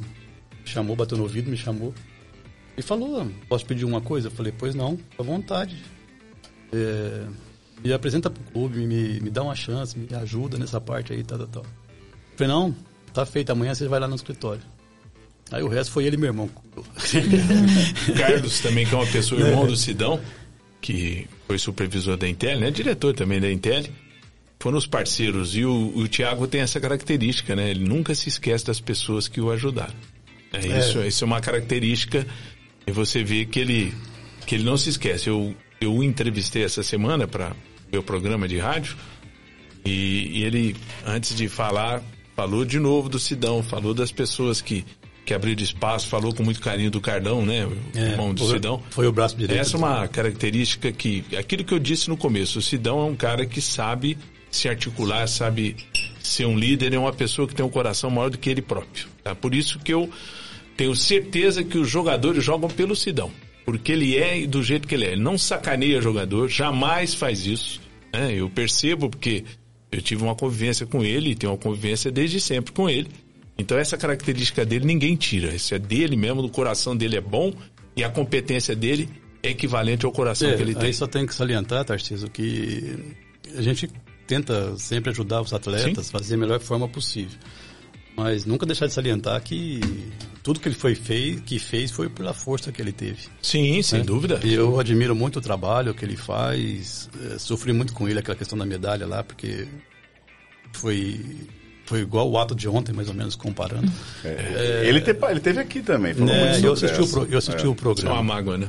Então, assim, é, mérito muito dele. Porque passar por tudo que ele passou e, e, e ser o que ele é hoje. E, isso aí tem meu irmão ajudou muito ele, eu sei disso. Quando começou lá atrás, o Falcão ajudou ele Sim. também. Teve muita coisa. E ele sabe dar valor nisso, o que é mais importante, não perder a humildade, não perder nunca, isso é importante para todos nós. Eu sou muito emotivo, o Tarcísio sabe disso, né? Minha família tem esse defeito, eu, o Carlos tem esse defeito. Eu não gosto muito de falar que eu fico emotivo fácil, mas ele merece tudo que ele está conquistando. É um, um, batalhador. Isso aí, parabéns, Thiago.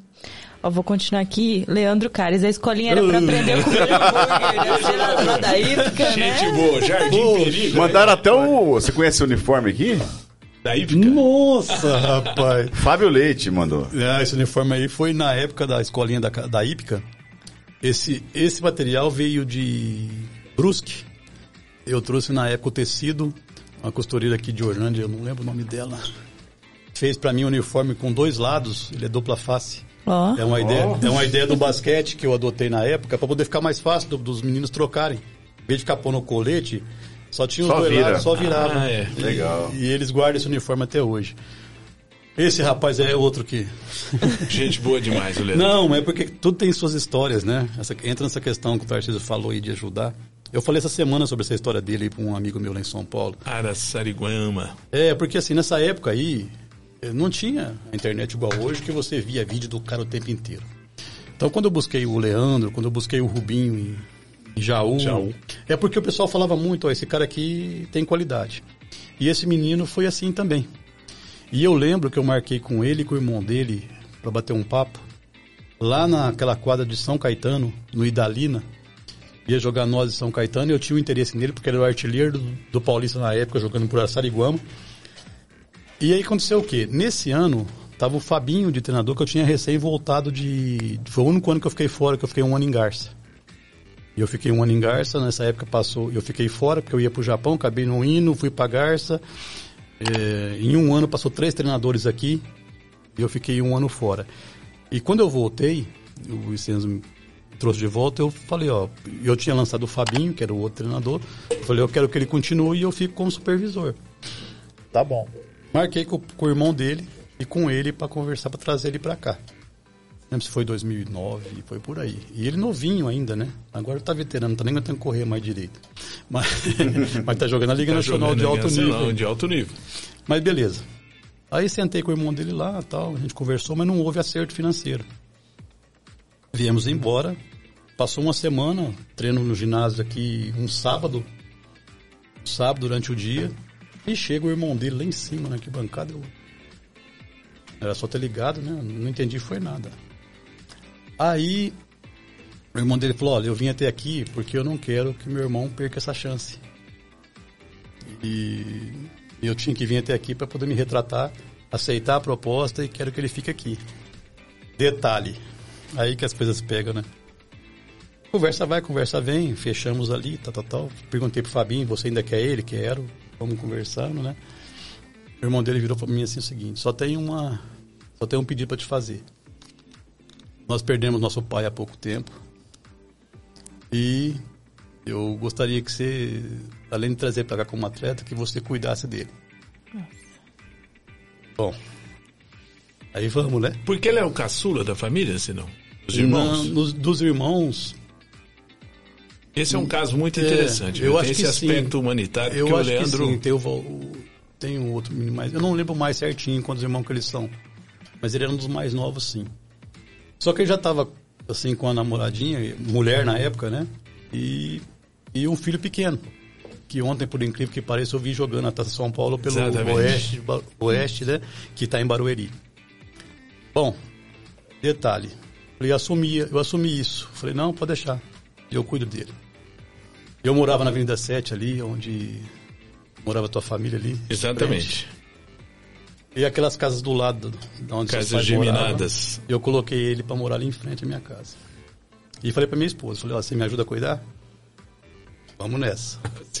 A esposa dele não sabia nem, nem a diferença que era mangueira de jogar água e borracha. Bom, aí vai. O menino dele, pequenininho, pequenininho. Começamos a cuidar. Um dia ele chegou para mim e falou pra mim assim: Ó, oh, você me deixa comprar um carro? Falei, não. Ele vai lembrar você. o irmão dele também. Não. Mas por que não? Falei, primeiro, eu não sou responsável por você. Você liga pro teu irmão. Se ele autorizar, ele que é responsável. Mas aqui o responsável sou eu. Não deixo. Mas por quê? Porque primeiro você vai comprar um terreno ou comprar uma casa. O carro é depois. Magoou outro, ficou bicudo uhum. e, e não, não, não comprou. Não deixei. Bom, aí foi passando o tempo, eles iam muito lá em casa, a minha esposa foi ajudando a cuidar, é, a gente foi ensinando, ele foi crescendo como atleta. Naquele ano não teve um bom ano, queria ir embora, acabei não deixando, e foi passando o tempo. É, ele foi amadurecendo mais, foi crescendo como atleta, como pessoa. É, passou aqui acho que 4 ou 5 anos, nos ajudou a, a, a ganhar esse campeonato paulista sobre o Santos. Ele estava na equipe esse ano, em outros campeonatos também. E até que um dia eu falei, ele insistiu com a história de comprar um carro. Tá bom. Avisei o Yus, que era o irmão dele, e falou, ó. Só que é o seguinte, ele vai comprar um Celtinha mais barato que tiver. E eu sei que ele quer, ele quer comprar, ele quer comprar Golf, quer comprar carro que os atletas usavam na época. Não vai comprar. Vai de leve. Carro é. de boleiro. comprou o Celtinha lá, beleza, foi passando o tempo. Aí ele no final do ano desse ano de 2011, nós fomos campeões em cima do time do Falcão, ele teve uma proposta do Corinthians. Né? Proposta muito boa na época. Sem problema, se é para ajudar e for boa, pode ir. Aí beleza. Até que ele foi para São Paulo, tal, tal, tal. E chegou lá, comprou o carro importado que ele queria, né? Mas a partir daí ele estava deslanchando na carreira, já tinha, tinha perna própria. Já colou. Aí foi embora, foi campeão da Liga Nacional, foi campeão um monte de coisa. É... Só que um detalhe, ele sempre me fala isso. Hoje ele tem acho que cinco ou seis casinhas no bairro que ele mora, no Peri lá. Jardim Peri. Jardim Peri. Tudo que dá de errado ou de certo ele me liga para falar, ó, é o pai Sidão. Não tá dando certo aqui, o que, que eu faço, o que eu não faço. Tentou esse ano vir comigo, mas eu não tinha como colocar ele no meu elenco, porque a faixa salarial dele ainda é mais alta do que eu tinha. Só que assim, tudo que faz, o que vai fazer, o que é telefone que...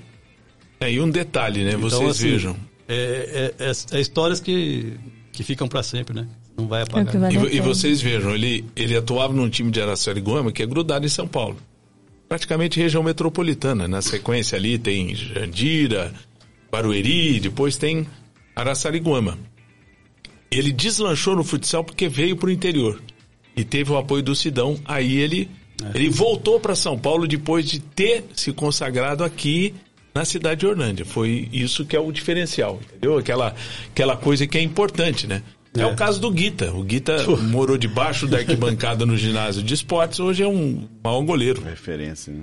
Começou aqui também no Sub-20. É, fez uma peneira com, foi peneira, com, foi feito, na Fabi e O Fábio Leite estava envolvido nessa peneira e é. eu estava eu tava fazendo outras coisas, não, não, não me envolvi tanto.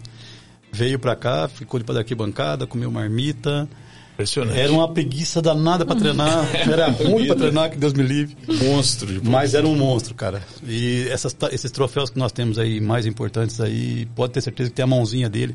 Ou como diz os meninos, né? Quando ele fazia assim pro céu e o dedinho apontava para cima, ele pegava tudo. E você pode pegar era todos os dias. Era excepcional.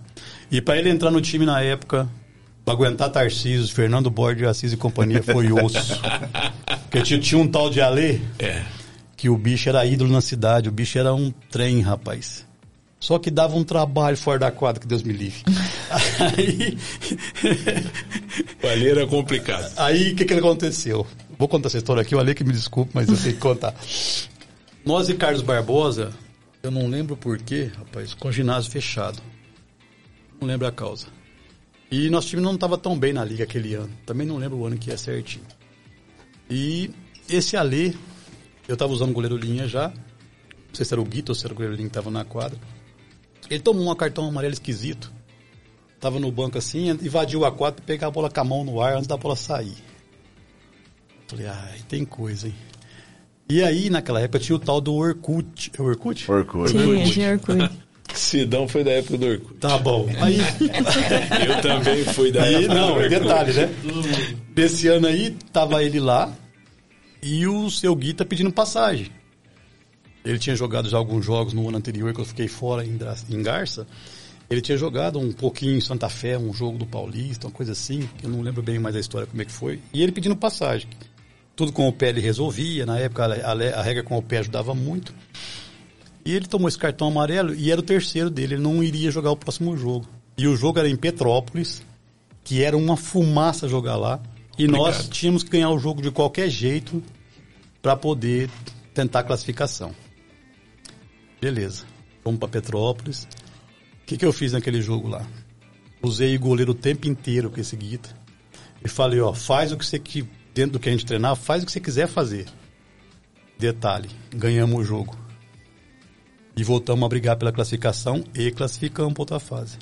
Mas aguentar esse povo aí na cabeça. Ah, vai tirar uma lei para colocar o moleque agora, não sei o que, não sei o que. Foi um Deus nos acuda.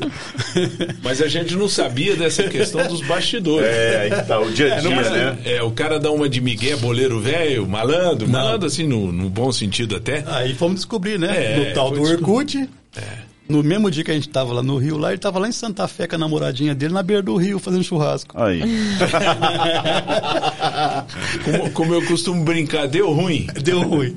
Porque aí o outro entrou. Eu usava muito naquele ano, porque eu tinha um time assim, que não era de ponta, né? Então ter um goleiro a mais que jogasse com o pé era. Diferencial, né? Aí, aí foi o destino, ele entrou, entrou e nunca mais saiu. Falar em goleiro, que tem um goleiro aqui, ó. Já dei muita alegria pra esse gordinho. Rogério. Grato a ele, pois ele foi. fo- Pois foi ele que me levou pro futsal quando eu tinha 10 anos. Leonardo Alves, mandou um abraço. Puxa vida. Viu? Tudo Luva de ouro. Não, e, e detalhe, né? Ele é bom goleiro, hein? E detalhe, ele é, ele é, bom so- goleiro. é sobrinho do Tarcísio, né, Tarcísio? Um primo? Primo, né? É, o Léo, quando ele apareceu, eu tinha feito um. A Intel não estava em atividade. Eu fiz um torneio no CREL de molecada. E, e ele foi um dos que destacou na época. Então, o irmão dele é, já tinha também essa coisa de goleiro, o pai também já tinha. Tio Dalton era, era goleiro. É, então ele apareceu muito bem. E ele realmente ele era muito bom. Tanto é que ele estava nesse time de 2001 que nós estreamos aí na- no Paulista, que ganhamos a final em Luiz Antônio, ele estava. E e assim, eu não lembro assim o destino por que ele não seguiu, mas Ele não ele- seguiu porque ele estava estudando É, arquitetura. teve alguma coisa assim. Chegou no momento da vida, né, que ele tinha É. que... Escolher, né? Não, isso acaba de uma certa forma... Não, ele foi eleito. Ele foi Sim, eleito. luva de ouro, é. Luva de ouro pela Por isso que eu Paulista. chamo comentarista Leonardo Alves, luva de ouro, porque ele foi... E eu lembro até hoje, um o troféu. dia que ele foi receber essa luva aí, eu fui só eu e ele em São Paulo de ônibus.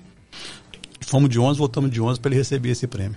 Então são coisas que eu não esqueço, porque ele, ele poderia sim, tranquilamente, ter seguido na carreira. Era muito bom mesmo. Muito bom. Que legal. Carol, Ah, e, mas fora, e fora que é um menino excepcional também, né? A, Gente família, a, a família dele eu sou suspeito de falar, porque eu vou me emocionar se eu falar. Com certeza. Muito. Ó, Michel William também tá mandando um abraço, relembrando o time de 2012 da Intel. André Ocano, Intel, o único time que todos os jogadores respeitam e têm vontade de jogar. Isso é um fato. Isso é um fato. Matheus, legal demais o programa hoje. Um abraço para os dois amigos meus, e Jacozinho, grande. O homem que tem um museu do Palmeiras na casa dele. Sério? Não tem, é o Matheus, o filho do doutor Alexandre, Alexandre. sabe? e- esse é, É, palmeirense pros nossos, hein? Rapaz, o, o, o Matheus tem na casa dele, ele tem, ele criou lá um museu, tem uma sala. com- Não, Você detalhe, não ó. acredita. Olha como é que os destinos são, né? O pai dele eu conheci numa situação assim. O Matheus, trabalhei com o pai dele na radiologia. Eu quis fazer radiologia uma vez. Quem me abriu as portas? Doutor Alexandre. Pois é. E hoje ele fica, vive me socorrendo, né? Dá um trabalho.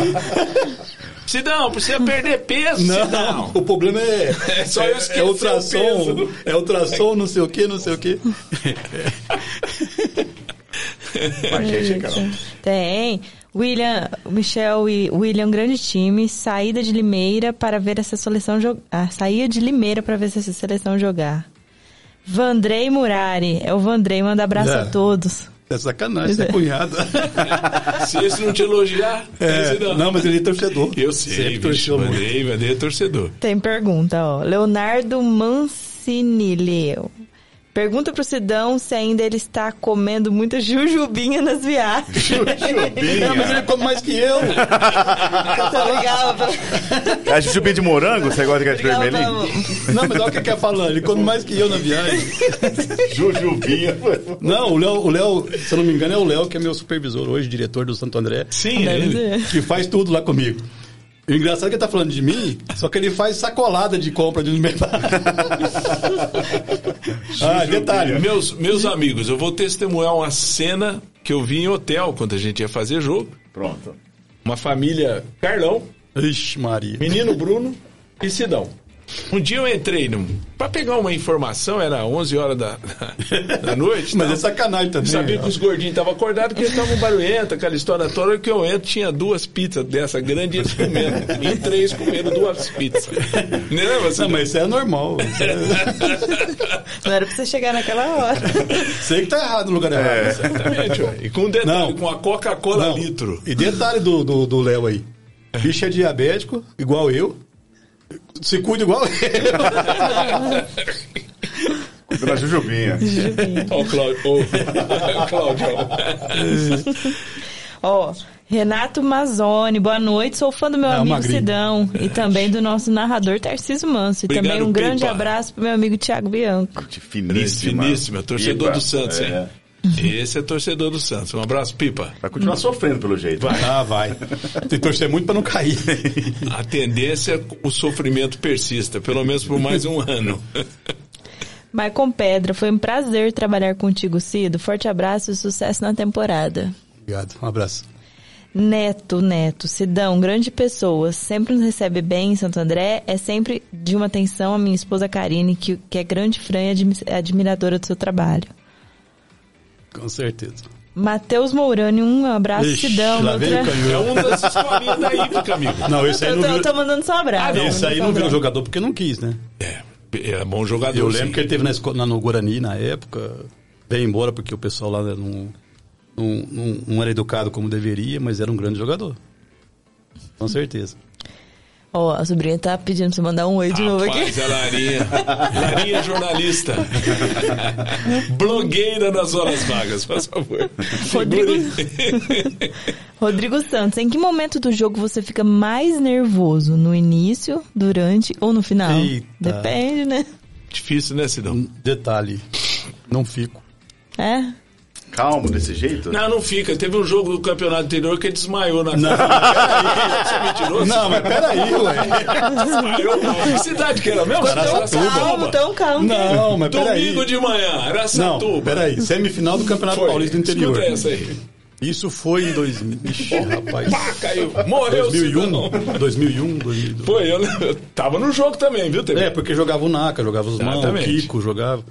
Ó, semifinal do Campeonato Paulista do Interior. Nós tínhamos o jogo, o jogo aqui Tá. e jogava pelo empate lá. E o time dos caras era bom. Tem um tal do Fabrício lá que eu lembro dele até hoje. Bom, o que aconteceu? Mais ou menos a história do Joinville. O jogo correndo, correndo, correndo, de repente tava 5x0 pros caras. 5x0. Só que não tinha goleiro linha igual tem hoje. Não tinha essa facilidade.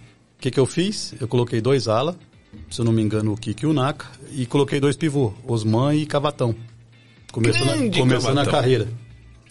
Ah, 5x1, 5x2, 5x3, 5x4.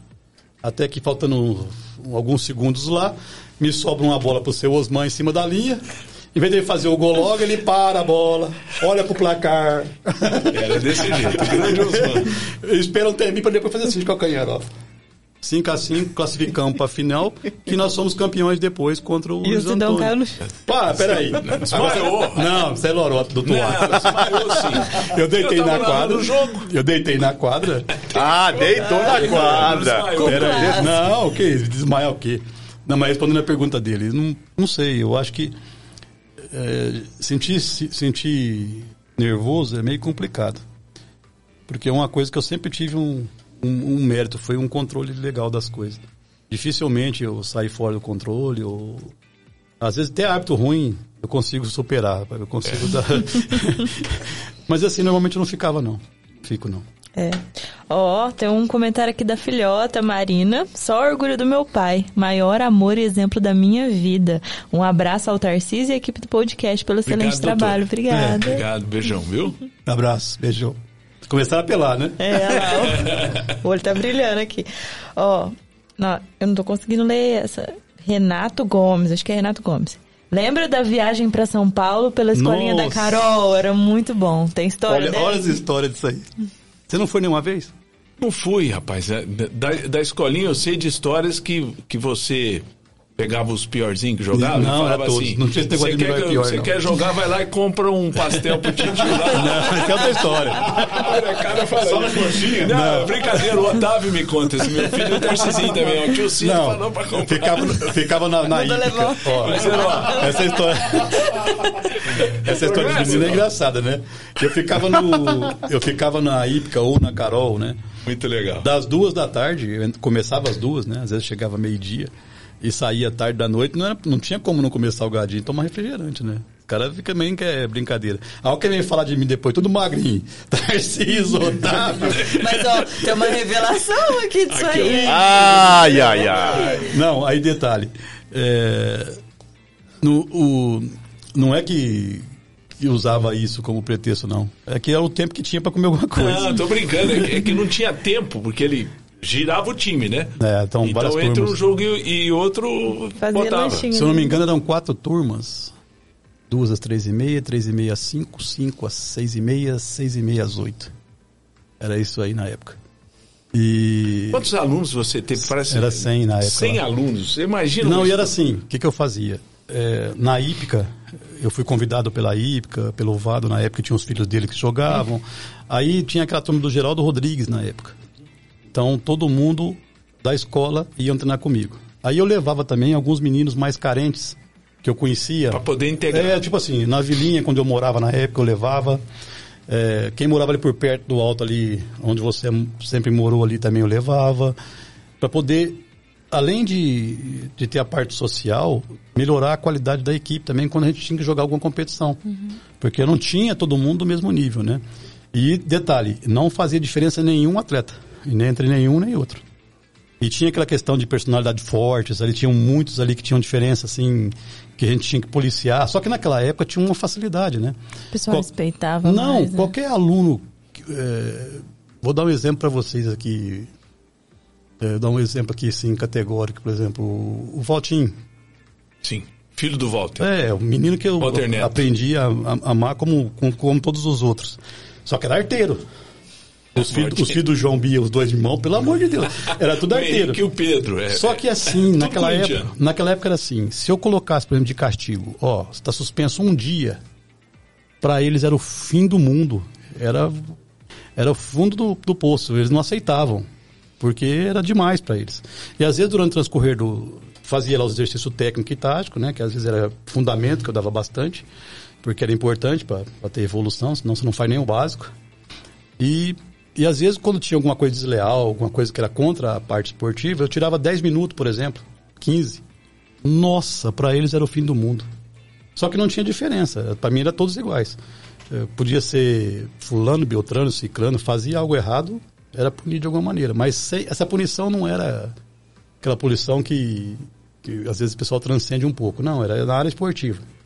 E acabava que eu acabava ajudando dentro Sim. do possível os pais em casa, porque o menino às vezes tinha alguma atitude que podia corrigir, corrigia com o futebol. Eu tô usando bastante isso lá em casa agora, porque o meu menino tá apaixonado, então qualquer coisinha. Se você, tirar, se você tirar o dele, se você tirar dele qualquer coisa que ele gosta. É uma chantagem é... boa, né, Carol? É, é, tá funcionando bastante. É, é, não, é tinha, tá né? apaixonado agora. É o que tinha. Mas os meninos, de forma geral, sempre obedeceram muito, em qualquer lugar. Na Carol era a mesma coisa. Só que na Carol eu tinha que ter mais cuidado ainda, porque eu trabalhava também a questão social, né? Porque eram meninos mais da periferia, tinha muitos problemas, a gente tinha que acabar ajudando, conversar. É, foi onde aquela questão de, de, de droga depois começou a crescer muito, você tinha que ficar sempre policiando, uhum. sempre atento. No fim das contas, o que, que eu fazia? Eu fazia eles mesmos se policiarem. Qualquer coisa errada que um vício já chegava, já me falava, a gente já chamava o pai, já conversava, já começava a se corrigir. Essa viagem que o Tarcísio falou, que alguém citou aí, era assim. É, tanto na IP quanto na Carol fiz isso e já fiz as duas juntas. É, dado, eu tinha muita amizade nos clubes, né? E estava paralisada as opções de futsal, estava mais com o campo. Então o que, que eu fazia? Eu juntava o pessoal, fazia rifa, uma forma de arrecadar dinheiro. A gente reunia, é, teve vezes que foi dois ônibus, alguns pais para poder ser monitores junto uhum. comigo. Nós íamos para São Paulo para quê?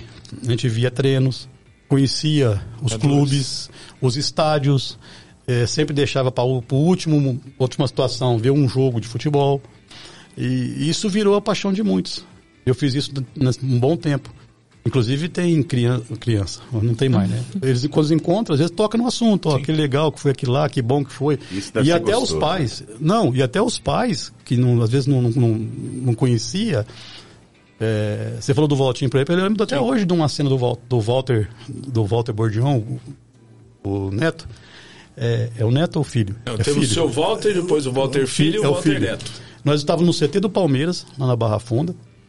É, na época o Luxemburgo era treinador, tinha o Edmundo, o Palmeiras naquela época tinha Parmalat, se eu não me engano.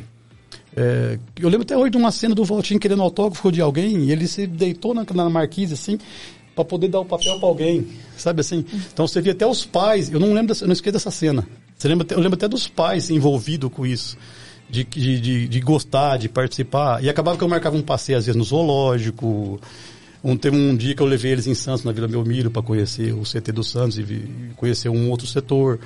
Era muito legal, era muito bom. E até hoje tem gente que fala, oh, vamos fazer de novo. Na memória, né? Ah, mas que jeito, não tem mais como fazer, é difícil. Mas era muito bom esse tipo de coisa. Vou continuar aqui que tem Carlos Silva, papo de hoje completando a série dos monstros sagrados do futsal de Orlândia. Já tivemos Vincenzo, Renzo e agora completando com Sidão e Tarcísio. Parabéns, pessoal, trabalho fantástico. Doutor Carlos é. Silva. É, ele não falou que é meu irmão aí, não, né? esse, é, esse é esperto, ele doutor é esperto, doutor Carlos. É, esse aí era meu, ultimamente era o braço direito, ainda é, é o braço direito, esquerdo, é, tive que perder ele para a empresa porque ele foi merecedor disso. Quando nós saímos daqui no final de 2016 e fomos para Paraíso, ele chegou aí comigo para lá. Ele, era eu, ele e o Bruno só. É, até que um dia o seu Vicente me ligou, falou, ó, deu um probleminha aqui, eu preciso de alguém de confiança aqui e urgente. Isso era uma sexta-feira. Mas, para quando? Não, para segunda, ele não vai voltar mais não. Nossa. E era ele que cuidava da, de tudo praticamente fora. Mas, eu ficava com a quadra. E... Mas vocês veem como é que essa situação é, foi importante. Essa, não, essa, foi. Esse retorno para cá fez com que o Carlos pudesse fazer curso de direito junto com a filha. Não sabe o que eu usei na época, Tarcísio, pra ele? Sabe disso, né?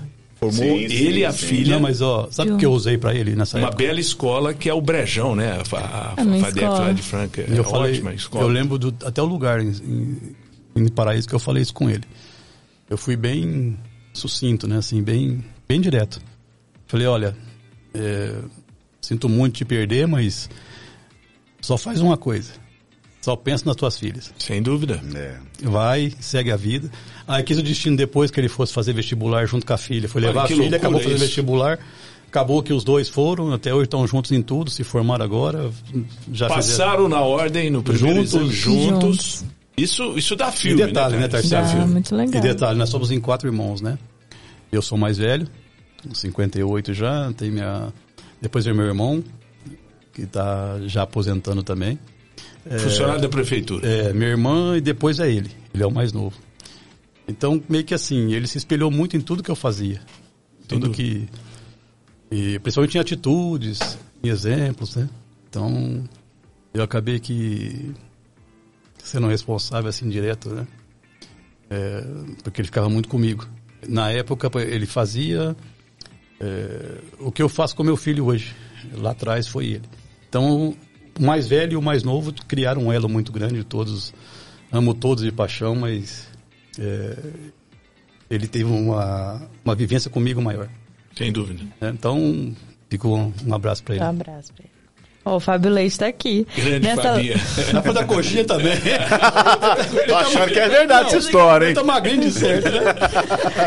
O Fábio Leitão é gordadinho, hein? Nesse Nossa. lateral esquerdo, fiz muitos gols nas costas dele. Abraço pro Cidão. Não, e o Fábio também teve outra coisa interessante.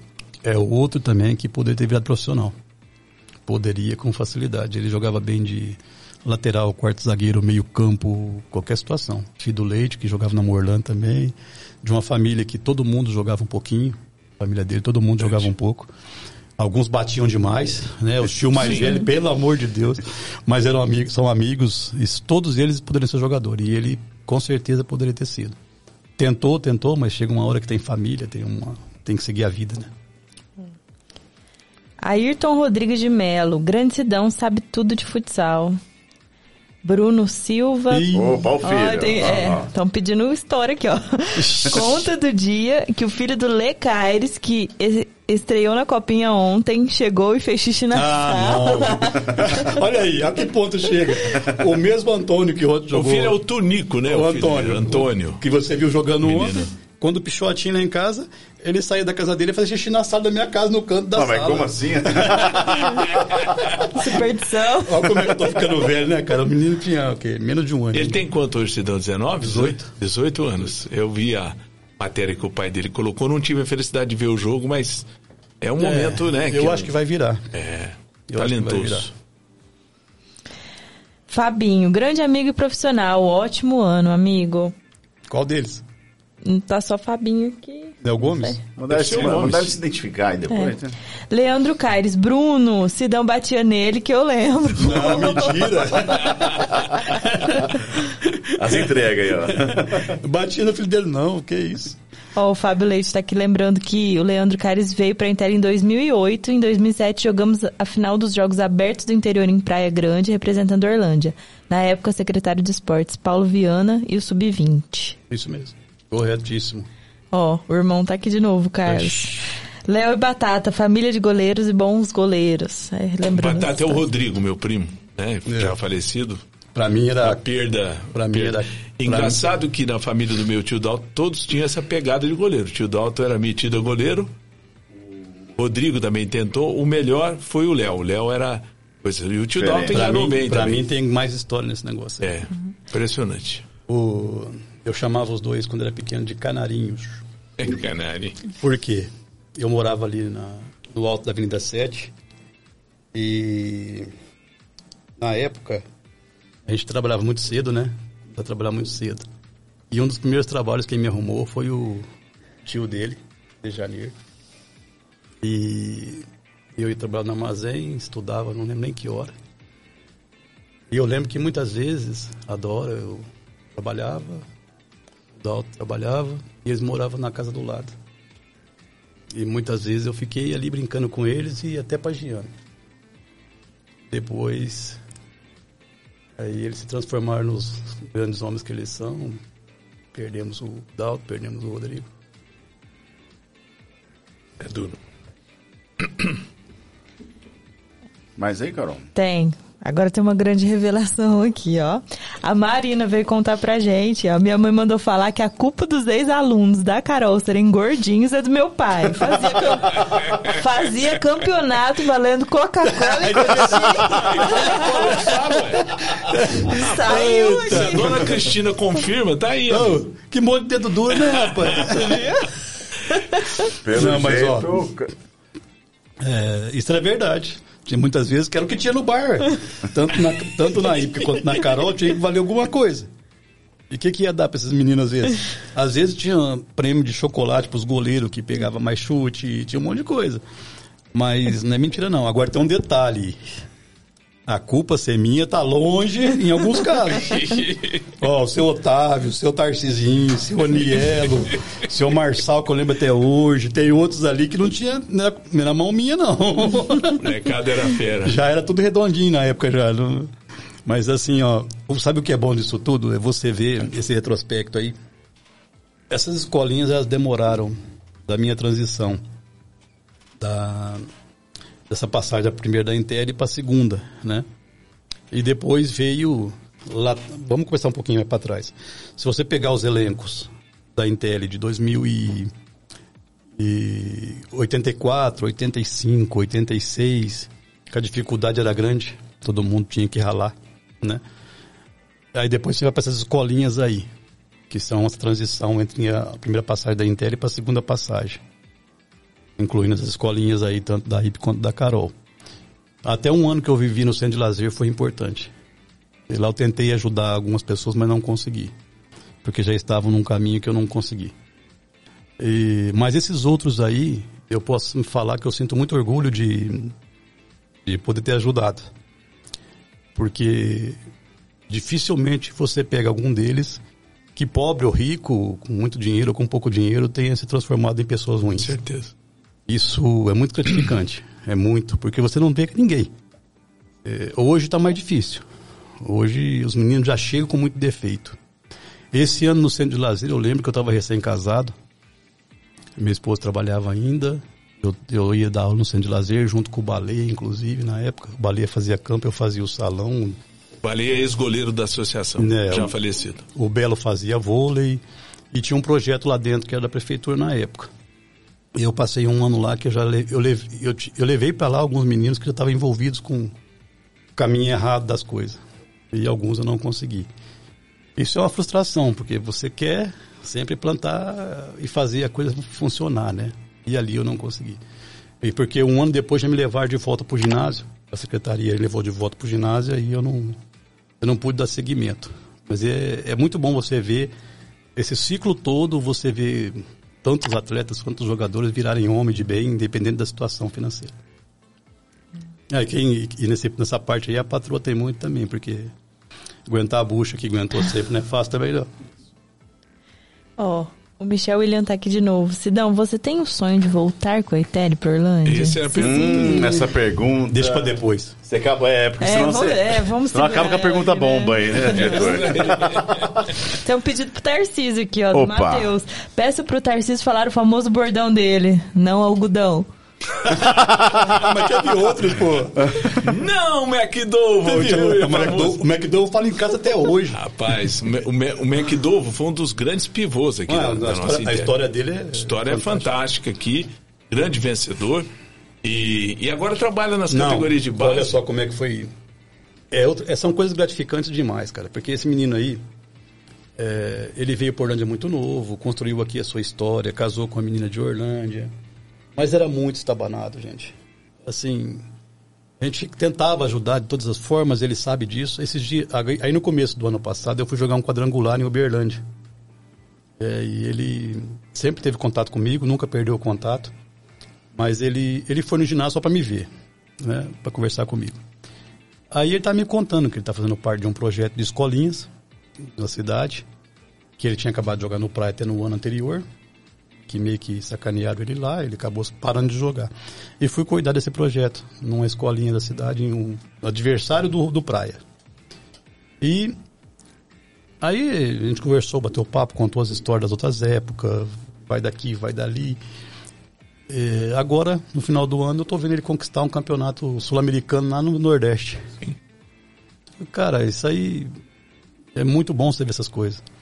Né? O que prova um é, grande porque... amadurecimento da parte e, dele. E também. assim, né? Esse termo aí, não McDovo, eu é. uso em casa até hoje. Quando alguém fala, não, McDovo, faz isso não, alguma coisa em casa que dá errado, eu Na falo. verdade, Carol, esse bordão era tipo assim. É, aquele gol que, que, que, hoje eles falam inacreditável futebol clube, eu usava essa expressão, não, McDovo. Tipo, a bola vai entrar, enroscou, bateu, não, McDovo.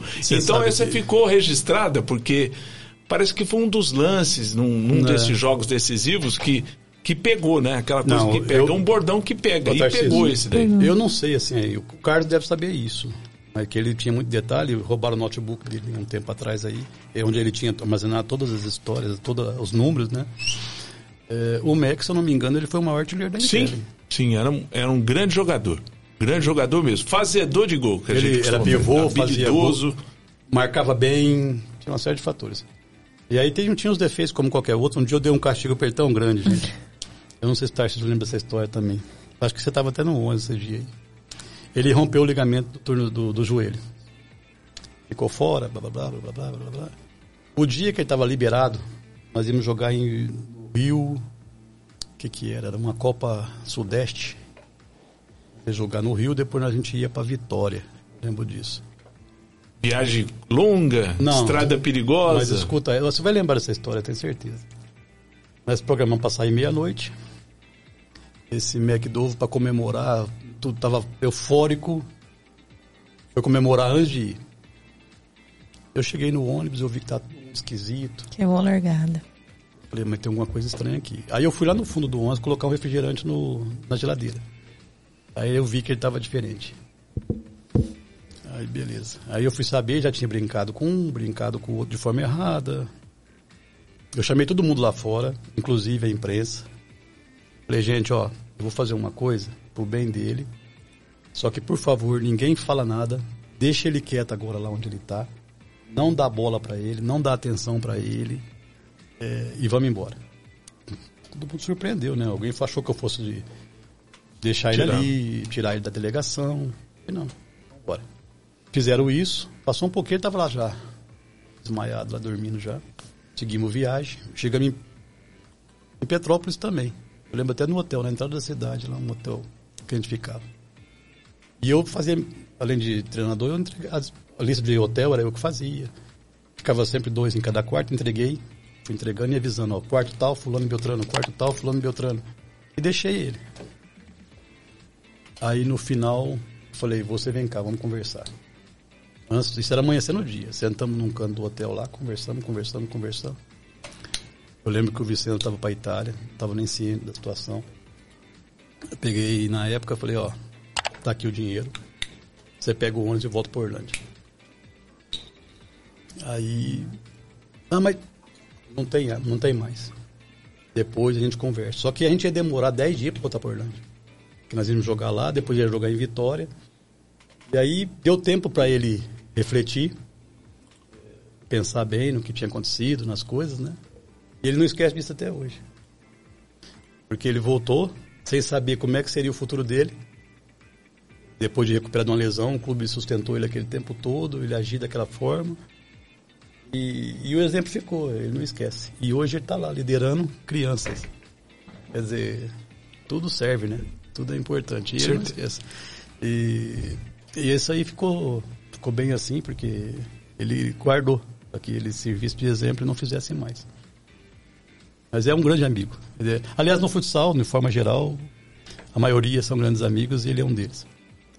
Tem mais um que tá aqui mandando um abraço da Altemar Zigante. Boa noite, manda abraço aí pra você dar um amigo além do futebol. Muito, muito. Enzo Luiz, grande Tarcísio Manso, um grande abraço pra você. Enzo mora em Pernambuco, cidade chamada Carpina. Ó, tamo em Pernambuco. né? Torcedor do Flamengo.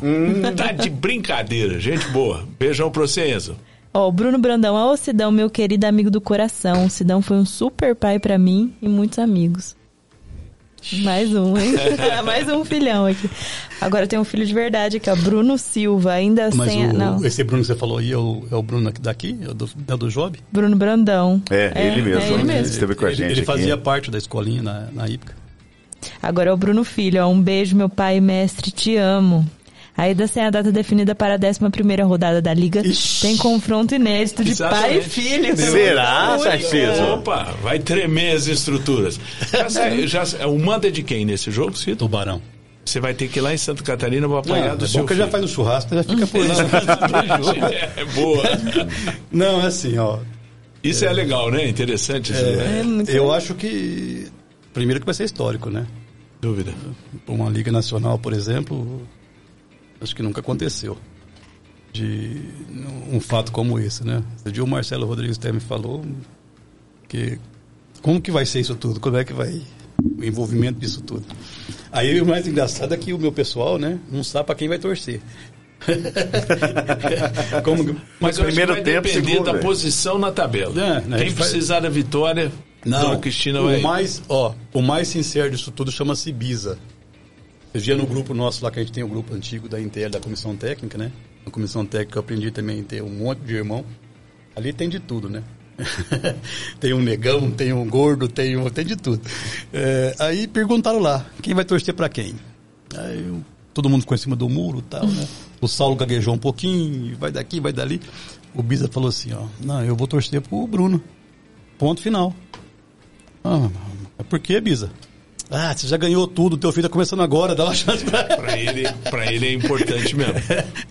Então, assim, foi sincero ao extremo, né? Foi sincero ao extremo. Mas esse aí também é um grupo que eu aprendi a, a gostar muito, respeito demais todos eles. E, e vamos que vamos. Esse encontro aí vai ser legal.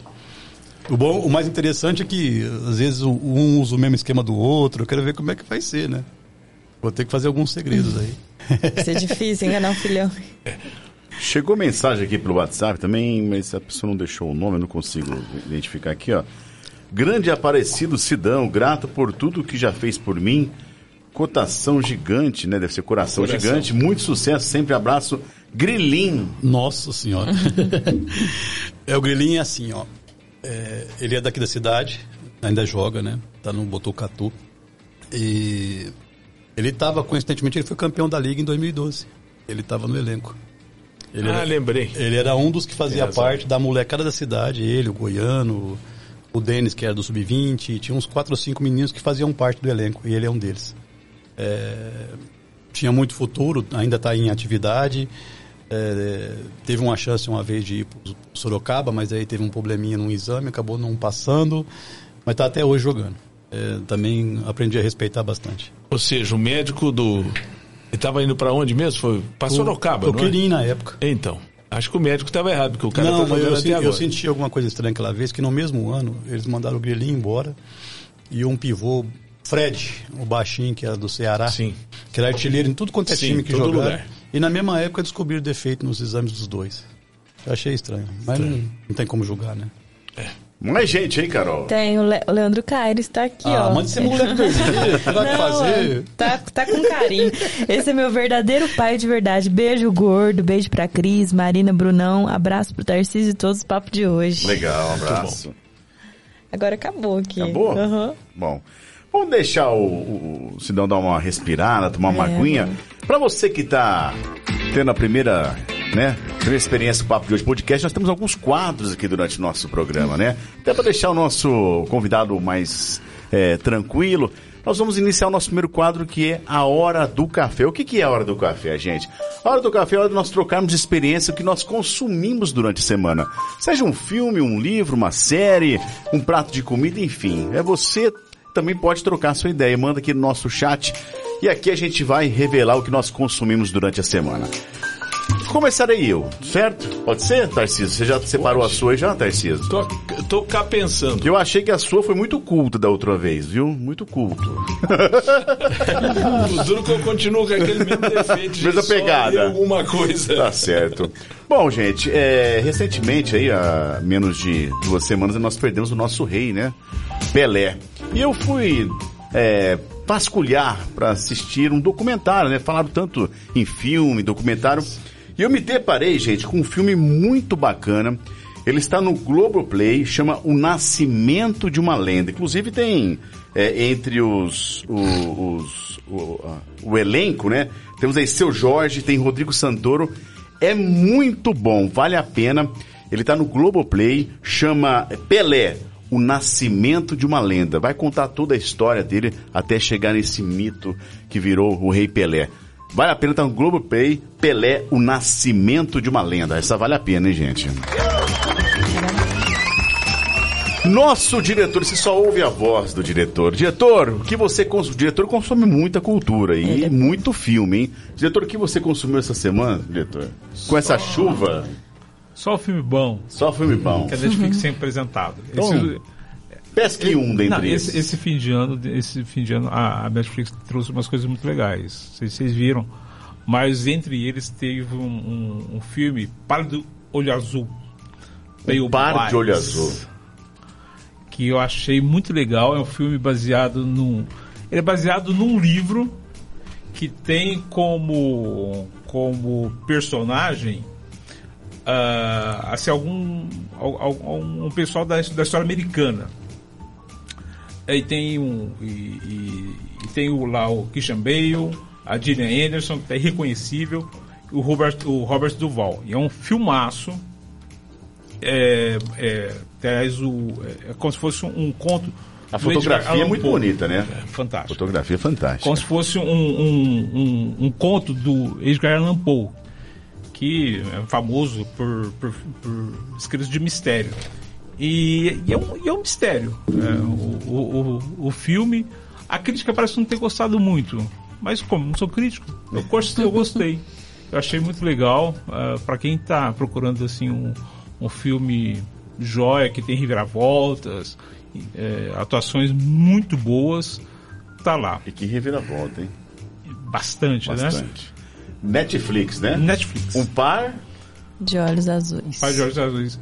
É assim, é, é, eu não tinha é, visto a tradução ainda. É isso mesmo. É, é um par de olhos azuis. Pale, achei, é que eu acho tão bonito Pale Blue Eyes. É. Porque, não, não, é porque a música é uma música do, do Lou Reed. Né, né Tarcísio? Sim. E é uma música muito bonita do Velvet Underground. Assim. Então, acho que é muito legal. Tarcísio não é adeptar um filme, um bom filme, Tarcísio. Mas, mas você sabe, sabe que eu... tudo de filme, sim. É, eu posso dar minha, minha claro, dica? Claro, claro. Tarcísio Manso, qual eu, eu tenho uma... Eu tinha uma teoria que, que na medida que eu vejo cada filme desse cara, chamado Edson Arantes do Nascimento, que eu tenho, eu gosto muito de documentário. Esse Pelé Eterno que eu recomendo. O TB deu um outro, um outro, um outro filme que ele viu. Pelé Eterno tá no Netflix, Exatamente. né? Exatamente. E ele, ele é bom porque, na minha visão, é, eu cheguei, cheguei à seguinte conclusão. Primeiro, vi uma quantidade significativa de gols.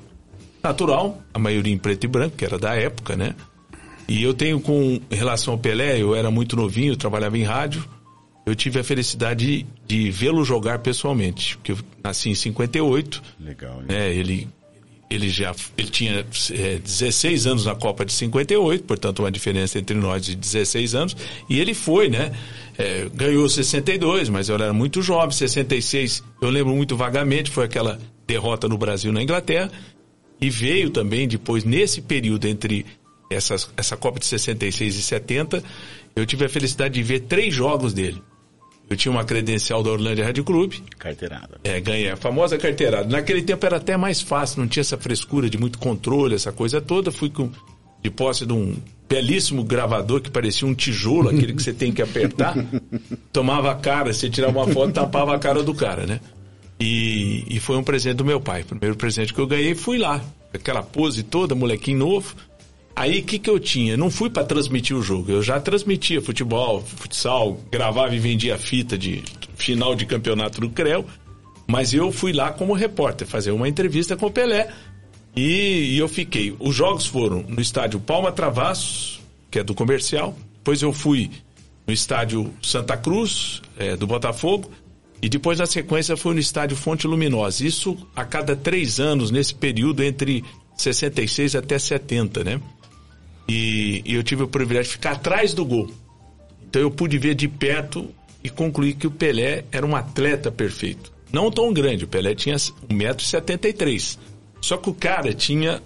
Parece que ele foi feito para aquilo. Ele batia bem com as duas pernas e uma impulsão inacreditável. Aquele lance da final da Copa da Itália de 70, primeiro gol do Brasil, que o Rivelino, o Clodoaldo pega, acho que foi o Rivelino, dá um, uma levantada de bola no segundo pau, ele ganha de cabeça de um becão que aliás tem o mesmo nome que eu, Tartídio Burnide, e ele saiu uma quantidade impressionante. Perfeito ele.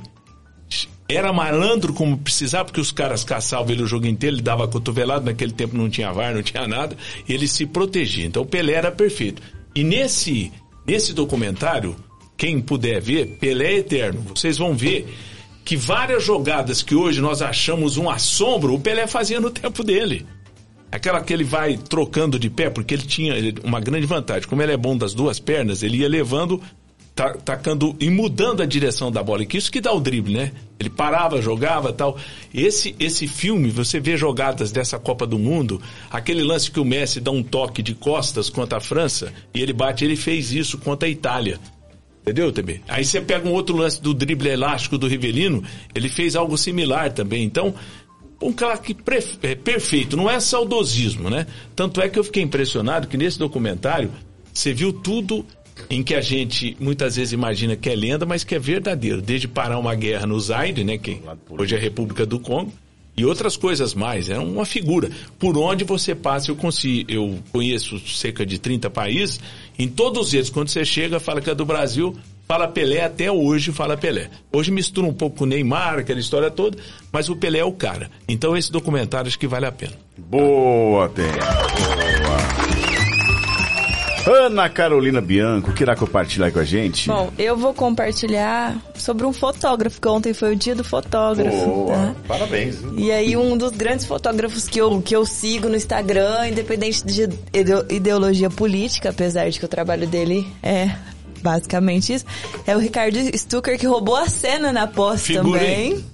E é um Baita puta fotógrafo. Nossa, eu, eu sou apaixonada pelo trabalho dele. Para quem gosta de, de fotojornalismo. Ele trabalhou com. Trabalha agora com o presidente, trabalhou é. com a Dilma também. Foi para as Olimpíadas de Sydney e fez um trabalho maravilhoso com, com povos indígenas.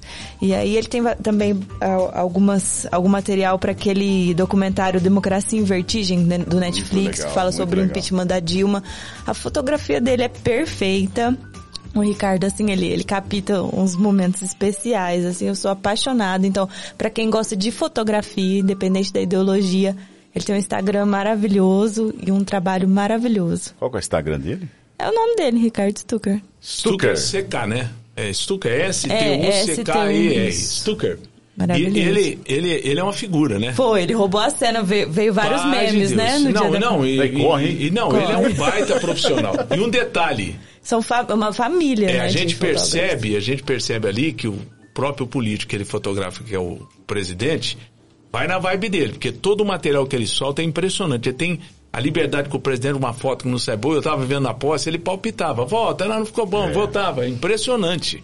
Impressionante. É. E, e, agora, Carol, uma dúvida, até para aproveitar esse gancho, é uma curiosidade que tem, visto que você é do ramo. Como é que ele consegue manusear aquelas fotos que tem a objetiva e aquelas outras cara, você sabe que fotógrafo é meio fresco, ele não gosta de tirar foto de celular, mas ele bate ao vivo com o celular, é. nunca vi. Não, eu, eu, também não sei, eu, eu queria perguntar isso pessoalmente, porque eu tava lendo uma entrevista que ele deu pra UOL depois, que ele falou que foi chegando perto da aposta, ele falou que ele tava fora de forma. Então, quer dizer, ele, ele ia correr, ele, eu fiquei pensando, ele tem uma equipe gigante, mas ele faz questão de estar tá lá e... Então, aquele pra... pessoal que corre, eu vi na, naquela comitiva que tinha os seguranças, ele vai alimentando o pessoal pra ele, ele já troca, colocar né? isso. Sim, sim. Ele troca só a câmera. Meu Deus do céu. Isso, isso é profissional, né? É, isso, é, isso é de tirar o chapéu. O Quem cara é do sabe ramo. Faz ao vivo Como diz mesmo. meu avô, esse cara é do ramo. Ele é de uma família de Birucão também é. falava, esse cara é do ramo. É de uma família de fotógrafos, né? Sim. Se não me engano, o pai dele também trabalhou para o presidente, então... Maravilhoso, o trabalho dele é lindo. Hum, muito bom, Carol. Sidão! Demos uma folguinha para você, dá uma respirada, toma uma aguinha. Compartilha com a gente o que você consumiu essa semana você Olha, pode aqui nos falar? Tá aí uma coisa que, quando vocês me convidaram, que o Claudio me convidou, eu falei, me lasquei. Preciso consumir alguma coisa para dizer. Sabe por quê? É, eu fiquei pensando nessa questão de filme, de livro. Pensa num cara que não é adepto a essas coisas, cara. Mas... Aí eu fiquei pensando, a, a, única época que a gente via bastante filme é quando a gente viajava e aí tinha ainda, o pessoal ainda ia no ônibus assistindo o filme, por incrível que pareça. Mas Sidão, eu também, aí... eu também tinha uma teoria de não gostar de filme. O dia que você sentar com uma paciência na frente de um filme, eu comecei primeiro Série eu acho muito exagerado, achava na época, né? Com episódio. É, na pandemia caí, gente... caí, fui fazer minha estreia em série assistindo aquele Motel Bates, dá quase 30 episódios. falei, agora, agora eu não volto mais. Então, na, na pandemia, tente. na pandemia a gente acabou vendo algumas ah, coisas. Bom. Porque era meio que não tinha muito que escapar, outro, né? escapar. Então a gente acabou vendo série, algumas coisas, eu e minha esposa principalmente. Mas aí quando pensou na semana, eu falei, gente, me lasquei. É, a única coisa que eu faço quando eu não estou dentro da quadra é tudo ligado a esporte, por incrível que pareça. É, essa semana, por exemplo, o que, que eu mais fiz? Assistir jogo da NBA. Por quê? Porque ali tem muita coisa que você consegue. Usar. Para o futsal? Ah, tem. Tem. Principalmente essa questão de psicologia que ela falou, de posturas. Interessante. E ali tem. Eu vi um jogo essa semana, por exemplo, entre Gold State e, e Atlanta. Falei pra minha esposa, bem, acho que eu vou dormir. Esse jogo tá muito ruim. O Atlanta não vai dar conta. Cara, o jogo teve três prorrogação. O Atlanta passou na frente, mostrou mais força que o Gold State. É basquete. Aí né? jogador que Jogador que não tem potencial de definir, fez cesta de três para decidir empatar e levar para outra prorrogação. Então eu tiro muita lição dessas coisas. Eu vi muito, eu vejo muito jogo da NBA, é, vejo muitos VT dos jogos, né? Futsal de forma geral, ainda mais agora que no YouTube você acha de tudo. É, e a gente tem que ficar lapidando, vendo algumas coisas, também procurei dar uma olhada. E curiosamente, aí vocês vão achar até engraçado. Eu consigo jogar dominó online com o mundo inteiro. Oh, dominó, dominó. dominó. Exatamente. É o que me, às vezes me faz, tá me, aí, faz me faz às vezes desligar. A minha esposa fica brava, tem gente que fica bravo. Mas isso acaba sendo uma terapia, é né? Terapia, é. é terapia. É ali que você acaba às vezes esquecendo tudo que está à tua volta e concentra, porque você tem que ficar fazendo conta o tempo inteiro. Aí você pega jogador do mundo inteiro, porque é online, você pega jogador do mundo inteiro. E, e, se você. Qualquer coisa que você somar errado, fazer a conta errada, foi pro vinagre. Já era. Então, assim, é uma coisa que eu tenho feito muito para poder justamente dar uma. Às vezes parecer um pouco, não ficar só focado no, no, no dia a dia. É um aplicativo? Tem é vários, é? tem é? vários. Tem Qual que você usa? Poxa, vai lembrar o nome dele agora. Eu vou achar aqui depois tá, eu passo. Combinado. Mas então. é assim, é, você pode jogar com pessoas que você não conhece e, e também só dentro do teu grupo de Facebook. Mas é muito limitado o número do Facebook, o pessoal que joga. Normalmente são fora do Brasil. E tem muitas manhas. A, a quantidade de contas que você tem que fazer em cada rodada é absurda. Legal. Mas assim, é, tem que tomar cuidado para não. tem dia que você fica ali. Você começa, a jogar, não, você começa a jogar 11 horas, por exemplo, da noite, alguma coisa. Em vez de você ir dormir, você vai jogar um jogo. Aí você ganha um, Aí você perde um. Igual cassino. E você vai indo. ah, e outra coisa. Esquece a hora. E detalhe. É e detalhe. não cassino. cai na bobeira de apostar. Hum. Mas nunca, eu já jogo faz alguns anos, nunca, nunca postei um centavo. Mas tem gente que vai, e é gelada. Porque aí joga o computador e eles começam a roubar toda hora de você. Tomou? Tomou. Tá aí, dica do Sidão, é o nosso A Hora do Café. Muito bom, muito bom. Nosso amigo Job tá aqui no bate-papo, mandando um abraço. Gente finíssima. Job, conta pra nós onde você tá, Job. Abraços, Qual... meus amigos. Sou fã de todos. Beijos e abraços aqui de Santos. Ah, Semana que vem tô de volta. Boa. Eu quero um presente, hein, Job? Como é. diz o, o Caipira, quebrando o protocolo. Tá saindo da bunda aí. Hein, Job? Abraço, Job. um abraço, Job. Bom, vamos com o nosso segundo quadro, Sidão. Esse é um quadro que eu acho que vai te pegar. São perguntas que talvez você nunca tenha parado para pensar que alguém um dia ia fazê-la. Podemos. São 10 perguntinhas básicas, a gente Bora. chama de papo reto. Bora. Pode ser? Vamos. Vamos lá. Se prepare, Sidão. Fortes emoções. Sidão. Isso aí não é pior do que o jogo do Parque São Jorge, não. não, não, não. Sidão, se você fosse escrever um livro sobre a sua vida, qual seria o título desse livro? A história de um vencedor. Muito bom. Como era você na infância? Você se lembra? Eu lembro vagamente, cara, porque como eu falei antes já, eu vivi 10 anos em fazenda. A realidade era outra. No ano que eu nasci, 64, 10 anos em fazenda, a gente não tinha nada. Então eu lembro vagamente de todas as dificuldades que meu pai e minha mãe passaram para me dar educação, para que eu fosse uma pessoa de bem com a dificuldade que, que a vida iria me proporcionar. Então eu lembro disso. Eu acho que na época é o que eu tinha. Sidão, se você tivesse que ouvir só mais uma música pro resto da vida, qual que você escolheria?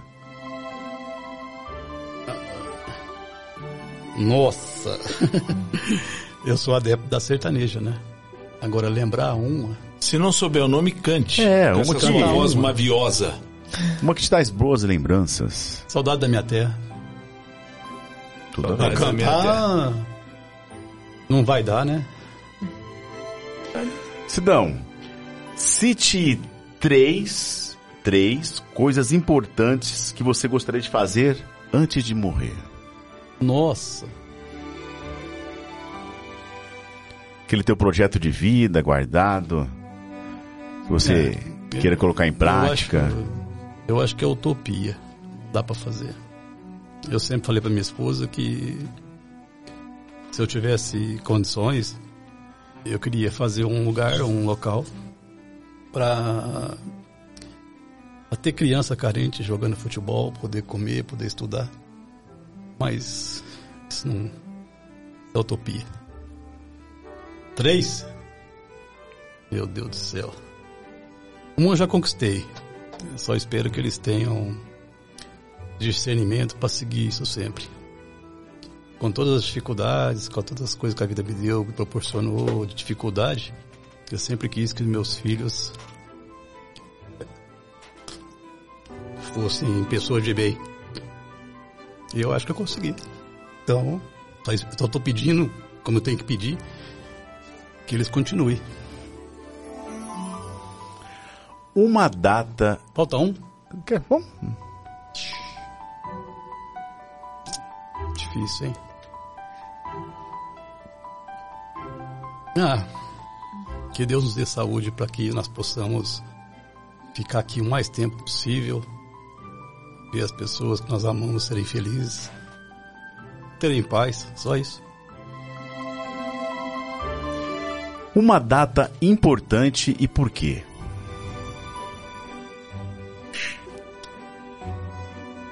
Vinte do 3 de 1992. Por quê? Meu casamento.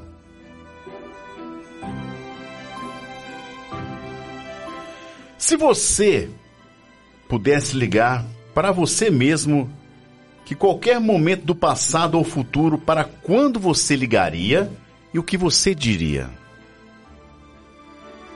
Pro passado ou pro futuro? É. Nossa. Eu vou fazer uma homenagem aqui agora.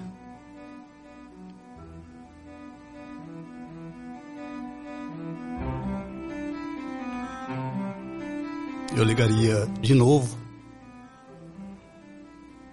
meu patrão Vicenzo e diria obrigado.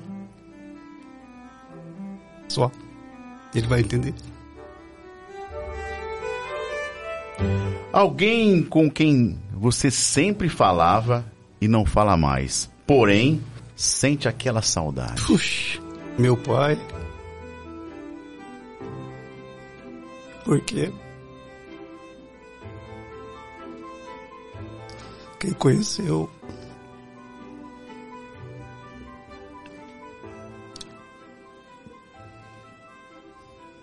Quem conheceu sabe a pessoa especial que ele era. Nos últimos cinco anos, no que você ficou melhor em dizer não? Nossa. Esses cinco anos foram duros, cara. Mas gratificantes ao mesmo tempo. Porque eu tive a tarefa, estou tendo a tarefa, de manter o que eu ajudei a construir vivo. Então, tem sido difícil. Difícil. Definir isso num, numa palavra é muito difícil também. Que é algo inimaginável.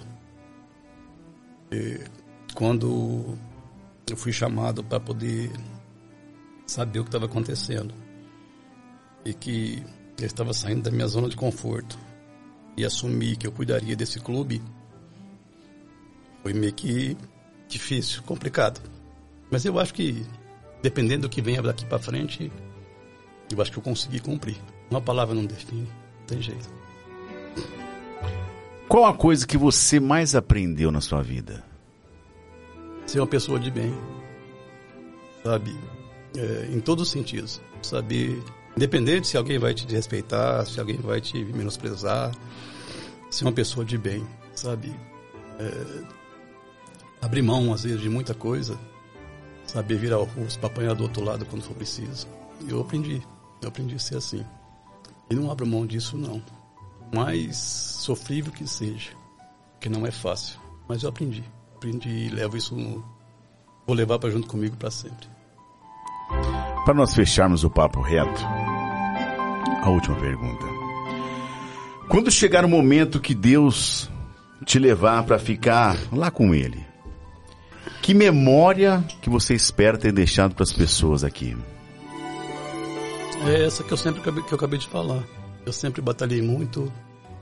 É, nunca tive é, fortunas, nunca tive dinheiro. Sempre fui um cara simples, humilde. E é isso que eu deixei de exemplo e vou deixar de exemplo. Então eu quero que, para quem eu deixei, que fique o melhor possível. E eu ainda tenho muito para fazer, até onde Deus permitir, mas eu tenho certeza que eu consegui. Muito bom! Passou pelo papo reto. Oh, coraçãozinho tá bom, hein? Coração. Sérgio Bordinho anda cuidando bem desse coração aí. Eu coloquei três sistemas há uns anos atrás. Ó, a filhota tá aqui falando que tá todo mundo chorando em casa também. Que a emoção chegou lá. Ô, ô, ô, ô, TB, essa trilha que você escolheu aí tá de brincadeira, hein? Escolhi da Quem dedo. Que é a trilha? Escolhi da dedo. Como é que chama essa trilha? Não, tá guardadinha, eu não sei o nome, ah, mas eu. Ah, tem. Alguém passou. O, ele é o cara que tá ele... sendo entrevistado, ué. O Sidão ia, ia fazer que nem lá era Satuba, ia cair desmaiado daqui a pouco. Ele é só deitar, ele é só deitar. Só, só deitou. Alguém deu uma dica pra ele, viu? Putz, que maravilha.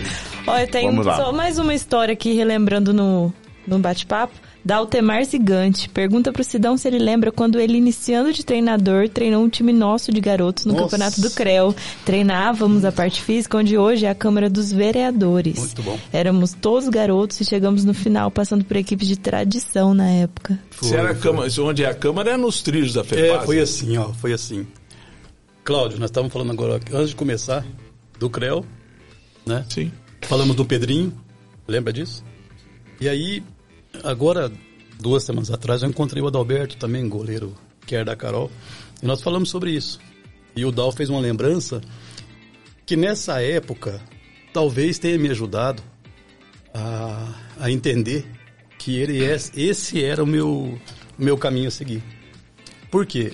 É, eles estavam no dia a dia no CREO jogando, sem nenhum compromisso, e eu tinha estava parado o futsal, é, a nível de competição. E eu peguei eles. Eu lembro, eu, desculpa gente, se eu não falar todo mundo, mas eu lembro vagamente de alguns, né? O Dal era um deles. E, e eles se propuseram a treinar pensando no campeonato do CREL, que era nessa época, que era na época de férias. E, e eu levando muito a sério o que eu fazia e eles se dedicando também a sério.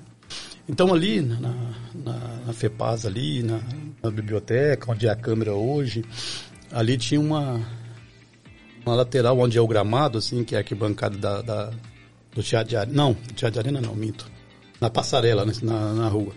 O gramado ali era bem mais alto. E aí, um dos, das partes que a gente fazia aquecimento era usando esse espaço para correr, para fazer aeróbico, e essas rampas para poder fazer fortalecimento. E, e, eles faziam. E eles faziam. Eu lembro que o Dal era um desses, o Dalberto era. Eu não vou lembrar todo mundo. Se eles conseguirem até lembrar, se o Dal conseguir lembrar todo mundo, até agradeço. Porque foi uma época que deu um pontapé para que eu entendesse, às vezes percebesse que aquilo ali era meu caminho. Porque assim, gente, quando você está começando lá atrás, quando você está começando, muita coisa é contra. Você é taxado de um monte de coisa. Você vai, vai parar de trabalhar, parar de fazer isso, fazer aquilo para poder se dedicar a, a, a, ser treinador, a ser treinador de futsal ou de campo, ser taxado de um monte de forma. Um monte de, de uma, palavra diferente, maneira diferente, mas é muito difícil. E, esse, e essa época aí, acho que me deu um pontapé. Me deu assim um feedback para que eu pudesse. Tanto é que logo depois é, teve esse torneio do CREL. Eu lembro que é, eles jogaram em nome do. Como é que chamava o Zé Geraldo Ambrosio? Era carroceria o quê? É Orlândia, né? Carroceria Orlândia, né? Isso. Se eu não me engano, eles chegaram na final. Ou foi assim, ou foi. Eu lembro vagamente. Eu lembro que o, time, o Bilé também fazia time do Santa Rita naquela época lá. E eu lembro que esse jogo deles foi final, foi pros pênaltis. E, e eles ganharam com o Adalberto pegando o último pênalti, inclusive. Então, essa época aí era, tudo, era mais difícil, porque você tinha que lidar com um monte de situações, né? Pessoas te, te, te julgando, e foi um pontapé. Foi bem lembrado, ele me lembrou uma fase importante. Aquele parecia um nada, mas que no fim foi bom para todo mundo, para eles e para mim. Sempre tem aprendizado, né, dos dois lados. Acabou. Tem mais aí não? Então é o seguinte, nós vamos com, no, com o nosso terceiro quadro. O que, que é o terceiro quadro? É mais tranquilo. Bom, Eu acho. Pelo menos vamos falar das nossas viagens aí que vai estar pra Montevideo, Ca- Caraquistão, Estados Unidos, Greensboro. Greensboro. Greensboro. Antes disso, nós temos uma intervenção do nosso diretor. Por favor, diretor. Não é provavelmente uma intervenção, não. É que a gente estava conversando, antes do, de iniciar, sobre o CREL, né?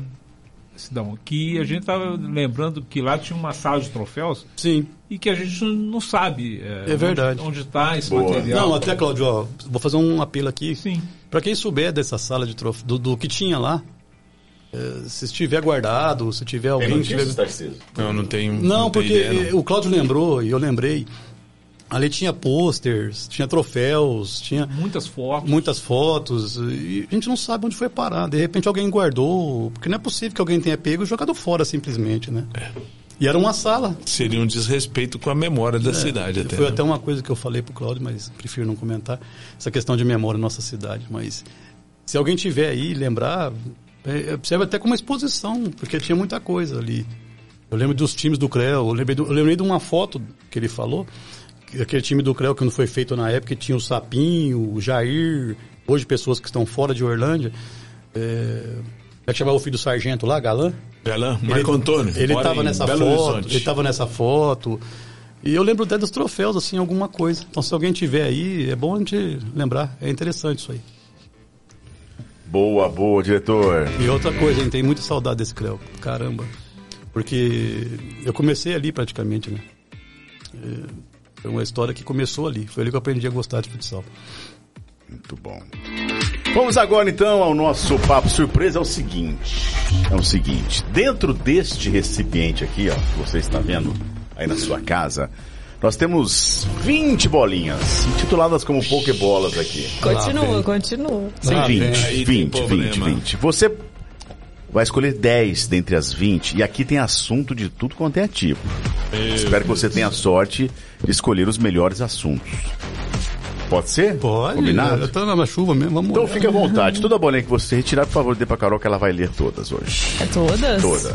Ah, todas? Todas, todas, todas. Se aproxime. Vamos para a primeira da Pokébola, é o Papo Surpresa. Aí vem pedra nova, primeira pedra do jogo. Primeira pedra. Narrador Vamos de lá. Dois Vamos lá. patinhos na lagoa. Pois é. Ah, legal, ó. Vamos Tá lá. bem, né? Hum. Qual hábito incomum você tem ou coisa absurda que você adora? Além a gente da- já sabe da Juju. A Jujubina já sabe. A Juju foi gozação. Vixe, rapaz. Como é que é? Assim, Hábito incomum ou, ou coisa absurda que você gosta? nossa, não tem, não. Ah, deve ter. A Jujubinta é mentira? Não, isso é brincadeira do do Léo. A gente come de tudo, chocolate, bolacha. Tarcísio vai entregar. Você me segura que eu vou contar. Hábito incomum, Tá me dando um trem aqui. rapaz, Podemos pedir ajuda aos universitários? Universitários. não- Pode. Uma coisa em comum, nós estávamos no Cazaquistão fazendo o Mundial da Intel. Cazaquistão, imagina, Cazaquistão. Caraca. Entre a China, a Rússia. Que, que coisa, né? Eis Onde o futsal nos levou. sai a comitiva formada por Bruno Silva, Carlos, na captura de um Mac.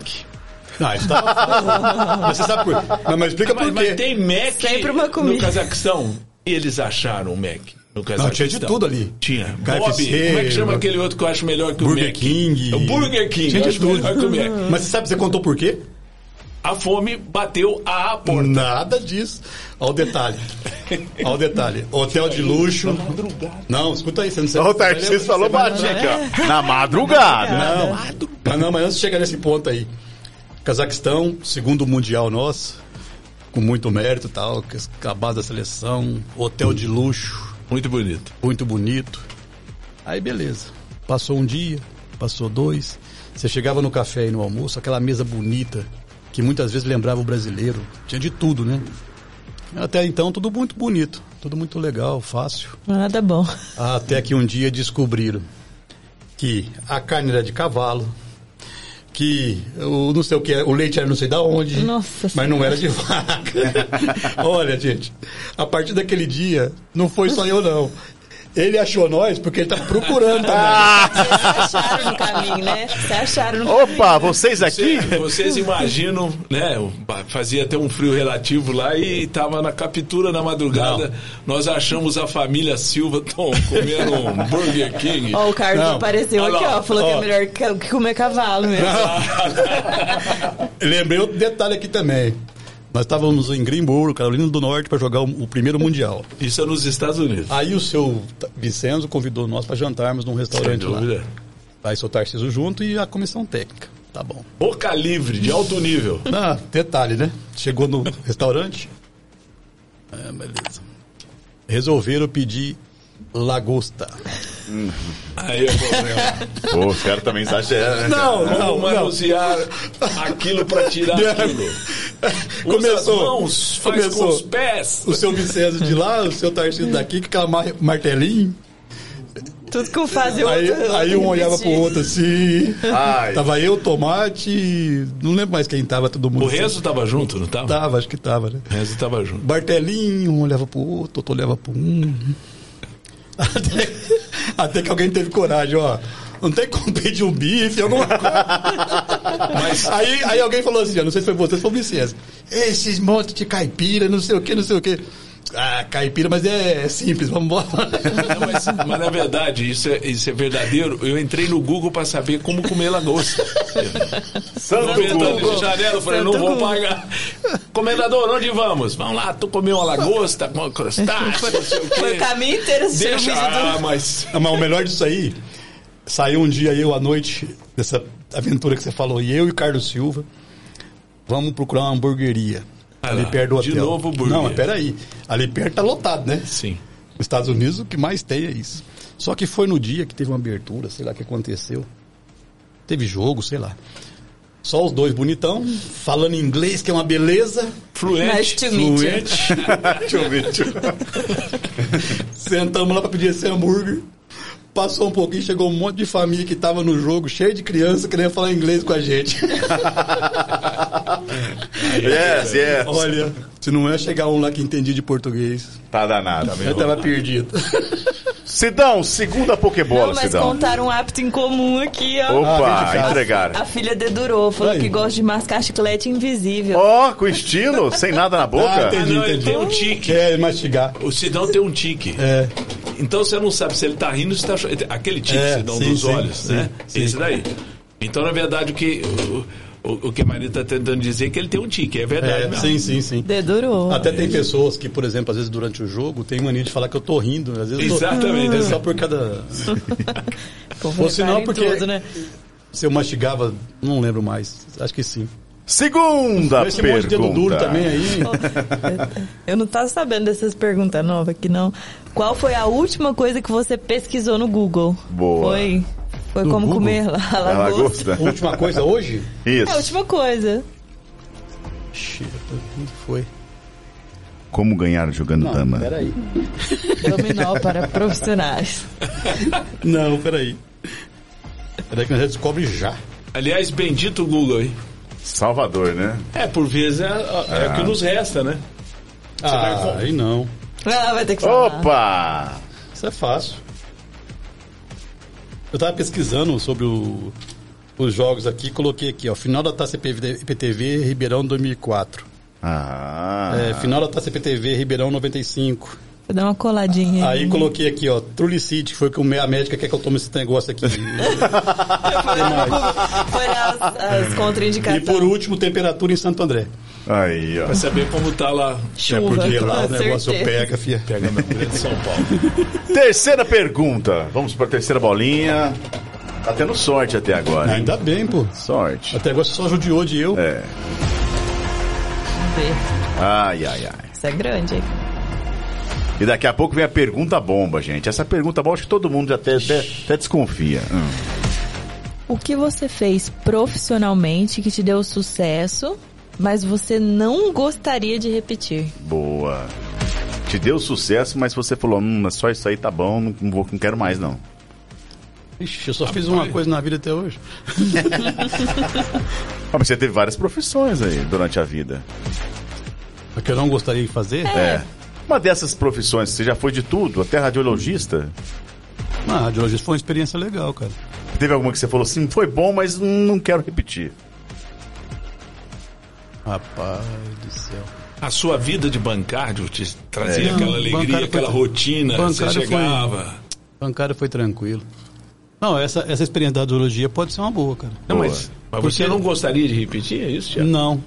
Aí eu Não. Sabe por quê? Sabe por quê? causa de quê? Eu, é, na Por causa de época, era uma coisa que eu gostava. Eu queria aprender. Só que aí eu passei por aquele processo de aprendizado na Popular Radiologia e chegou uma época que eu comecei a ter que fazer plantão. Sozinho, né? E algumas experiências que eu vivi foram marcantes. Serviu também para poder crescer, amadurecer algumas coisas, mas tem coisa muito triste que você às vezes não quer viver, não. Por exemplo, eu peguei um acidente de boia fria aqui no trevo de Nuporanga. Ah, no Trevo da Morte. Famoso, Famoso. é. Lembro. 17 mortes. Um que eu não esqueço Deus. nunca foi um acidente de uma família que estava vindo de Passos e ia para Rio Preto. Estavam cinco pessoas num carro. É, no trevo de Nuporanga também. Mas, de novo, o Trevo da Mais Morte. um. Rotina, É, rodovia Rotina. É que na época só cortava, né? Só cortava. Não Hoje, rotação. graças a Deus. ainda reto. que pelo menos reduz Aí- a velocidade. Aí o que aconteceu? Foi logo de manhã, eu cheguei para trabalhar. Aí me avisaram que ia chegar o acidente assim assim, mas aí tava todo mundo lá. Aí passou um pouquinho, eu fui fazer alguma coisa, voltei e tinha, che tinha chegado. Aí o pessoal como falou, falou, olha, estavam cinco pessoas no carro, aqui na, na radiologia tá só a mãe e uma criança. Então, por favor, você faz os exames da criança que ela está totalmente intacta. Tem nada, tá tudo certinho. Só faz os exames corriqueiros, né? E na outra sala ficou o Ayrton, o pessoal da cuidando. Aí eu abria a porta por dentro, onde passa na máquina, pra olhar como é que tava a mãe. Aí não vou nem falar nada. Esquece. Voltei, fiz os exames dos do menino, conversei um pouquinho, perguntei se ele sabia o que tinha acontecido, ele contou a história que o pai que o pai dele bateu o carro. E aí ele fez os exames comigo, veio alguém, levou ele pro quarto. A mãe dele foi destinada para Ribeirão Preto esse dia. Faleceu no caminho e os outros todos já tinham falecido. Nossa senhora. Aí, quer dizer, foi bem lembrado, Thiago, sabe por quê?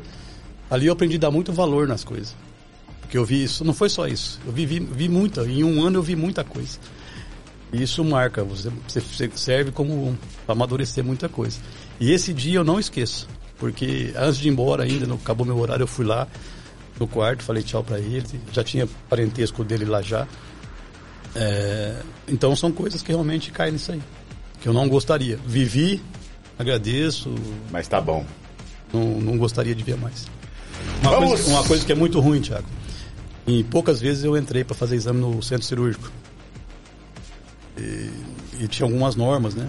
E aí teve vez de entrar num centro cirúrgico, por exemplo, fazer exame de uma pessoa. Você sair lá fora depois, tá a família inteira da pessoa lá. E a família inteira é tua conhecida. Nossa. Você tem, por norma, não pode falar nada, né?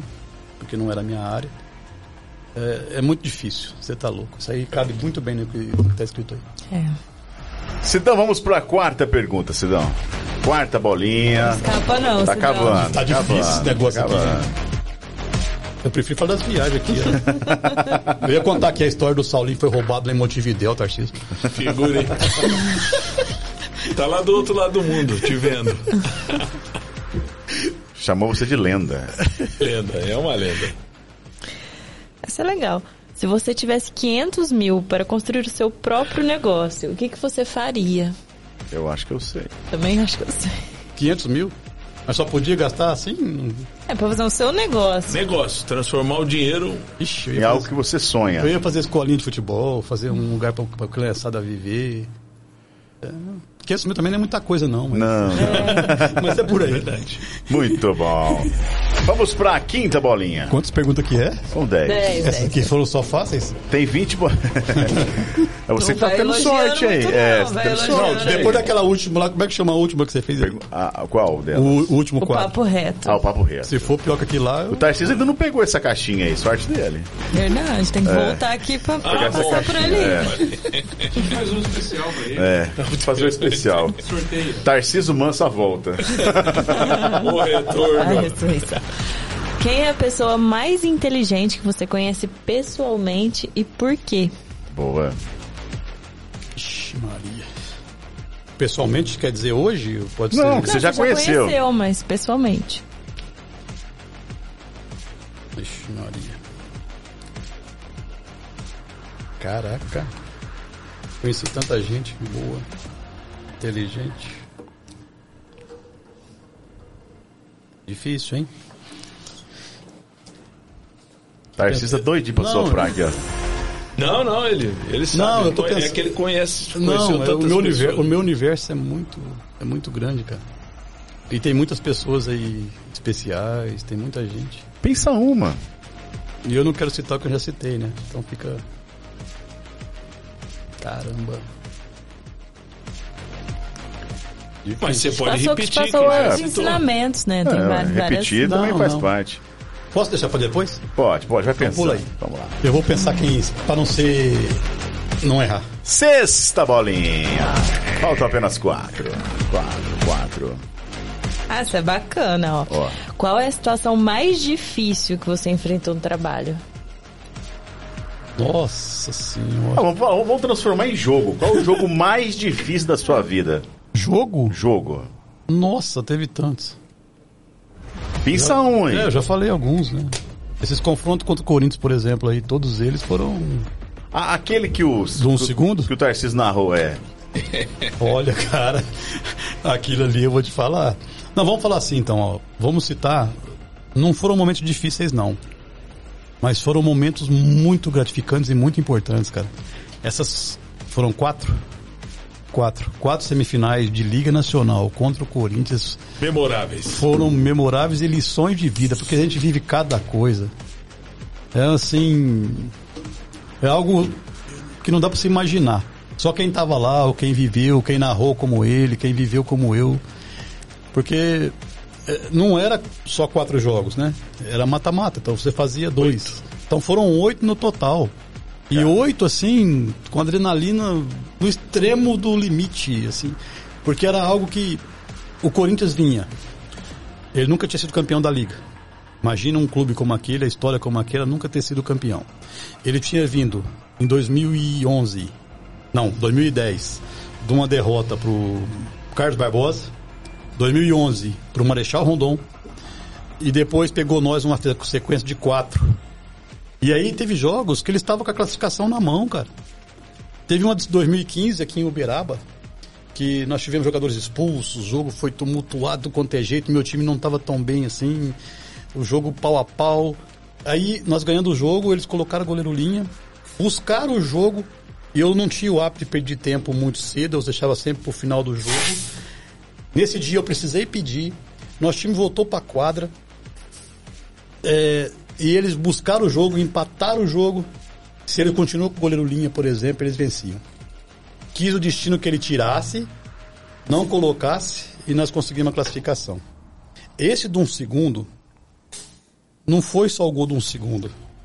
Não, não tá É, a pergunta bomba chegando, é a pergunta É bomba chegando, é. É. Se não, o, clima do, o clima daquele preparando. É o clima do jogo aí, ó. Não, o clima.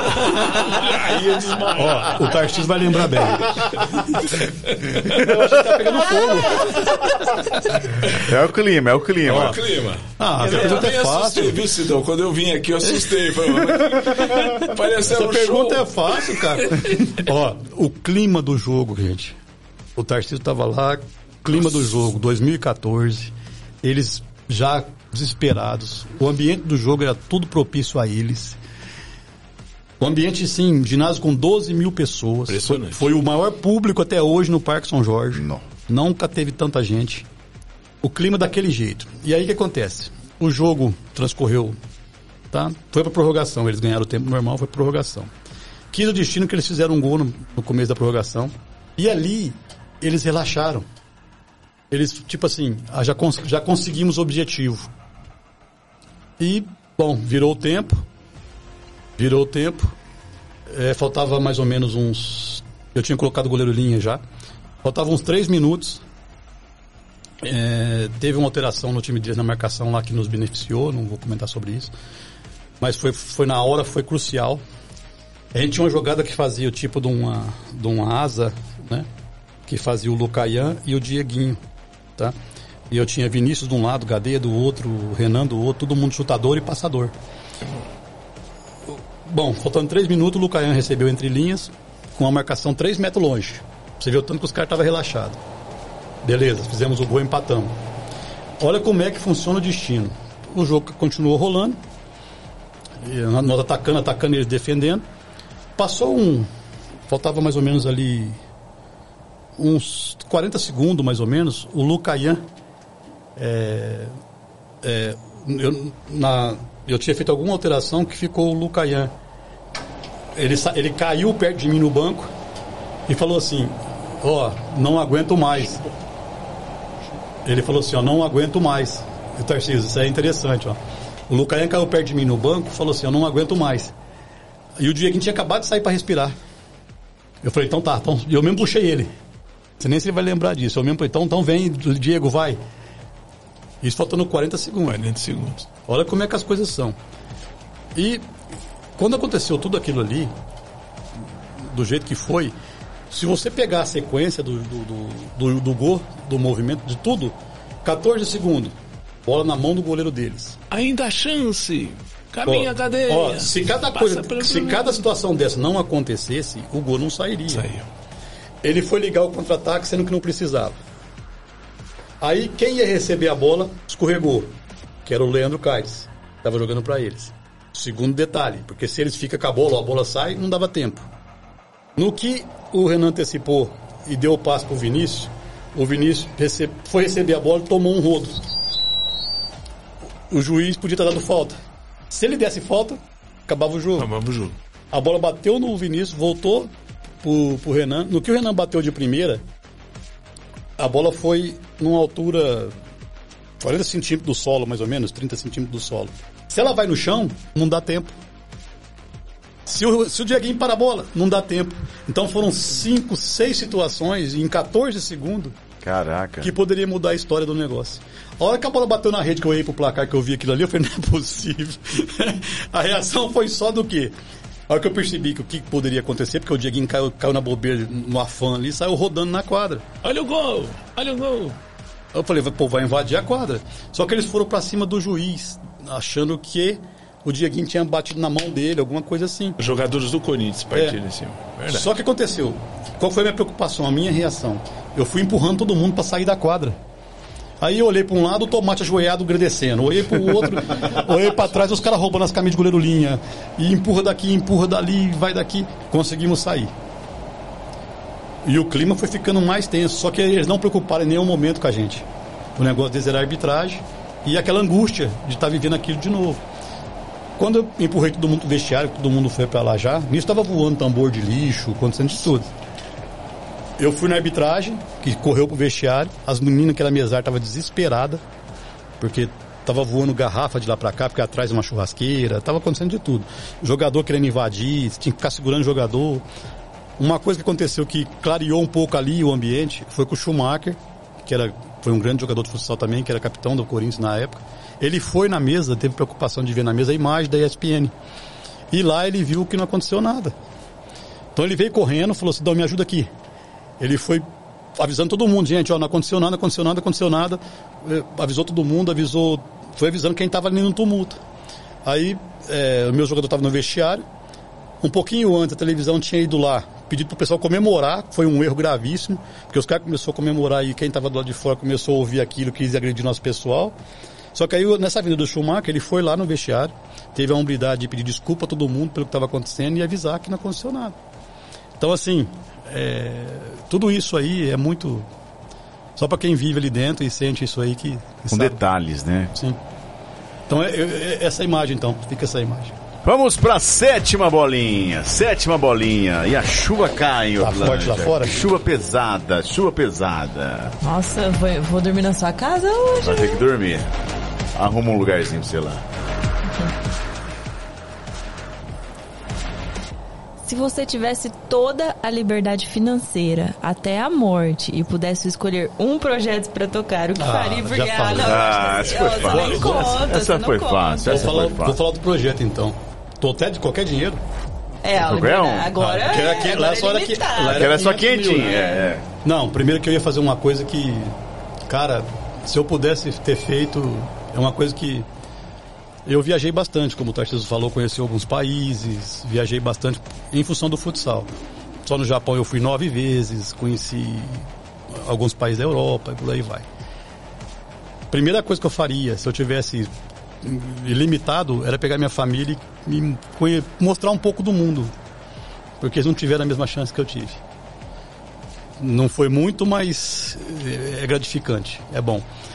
E aí, como é limitado, como é limitado, eu não sairia daqui.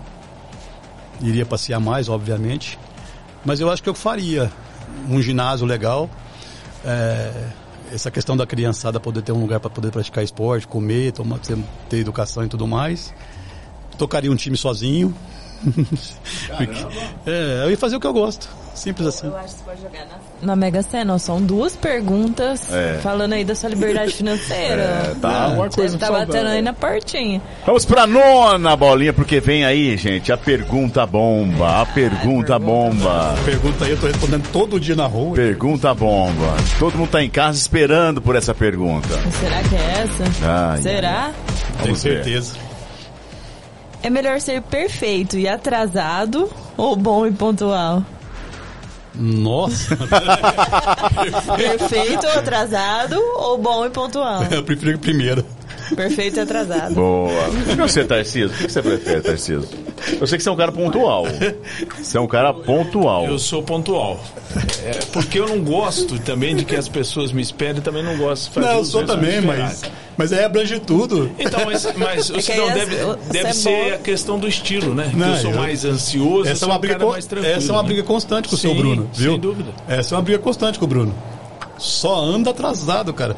Meu pai você conheceu, né? Sim, Meu pai ia, ia viajar, por exemplo, 5 horas da manhã com os caminhão da vida aí, mas ele ia mais cedo pro trabalho. O Bruno está lá em Santo André, por exemplo, no mesmo apartamento. Ah, o ginásio fica 5 minutos, mas ele faz questão de atrasar. complicado. Eu, mas é Eu uma quero ver como é que vai estilo. ser em Tubarão sozinho, rapaz. Como é que vai ser? Vamos pra última bolinha. A última Tô bolinha. devendo um ainda, né? Tá aqui já. ó. Ah, tá aí já. Ah, já tá aí a última. Ai, ai, ai. Qual é a sua teoria da conspiração favorita? A minha? Difícil É. essa. Não, alguma que você conhece, que você falou essa aí. Igual tem gente que fala, ah, homem não foi pra lua, acho que isso é uma conspiração. Tem várias conspirações por aí. Alguma que você goste. Tem alguma conspiração? Michael? Jackson não morreu. Nossa, tem cada coisa de Mas outra. eu- Elvis Presley ainda tá entre nós. Eu acho que quem prega a teoria da conspiração, primeiro é uma pessoa extremamente insegura. Eu não, É, verdade. Mas alguma que você não que tenha. seja super Mas que seguro, você né? acha engraçado? É, uma que assim, você já ouviu é. falar, ah, não é possível. Igual eu acho um absurdo falar que o Elvis Presley tá da, vivo. Da né? terra plana. Ah, essa é Olha a cara do, a cara do Cláudio lá. ó. Cláudio essa. Claudião, você é da linha que acha que a terra É, ele não é adora. redonda? A Terra é um disco. Dos Beatles. Essa é, É, uma essa não. teoria da conspiração mesmo. Essa não tem muita lógica, não. Essa pergunta é meio. Não tem isso, não. Não tem, não. Não, Ah, você é um cara que não, não Ah, vivencia isso, não. Nem presta atenção nisso. É, você não. Não presta atenção nisso, não.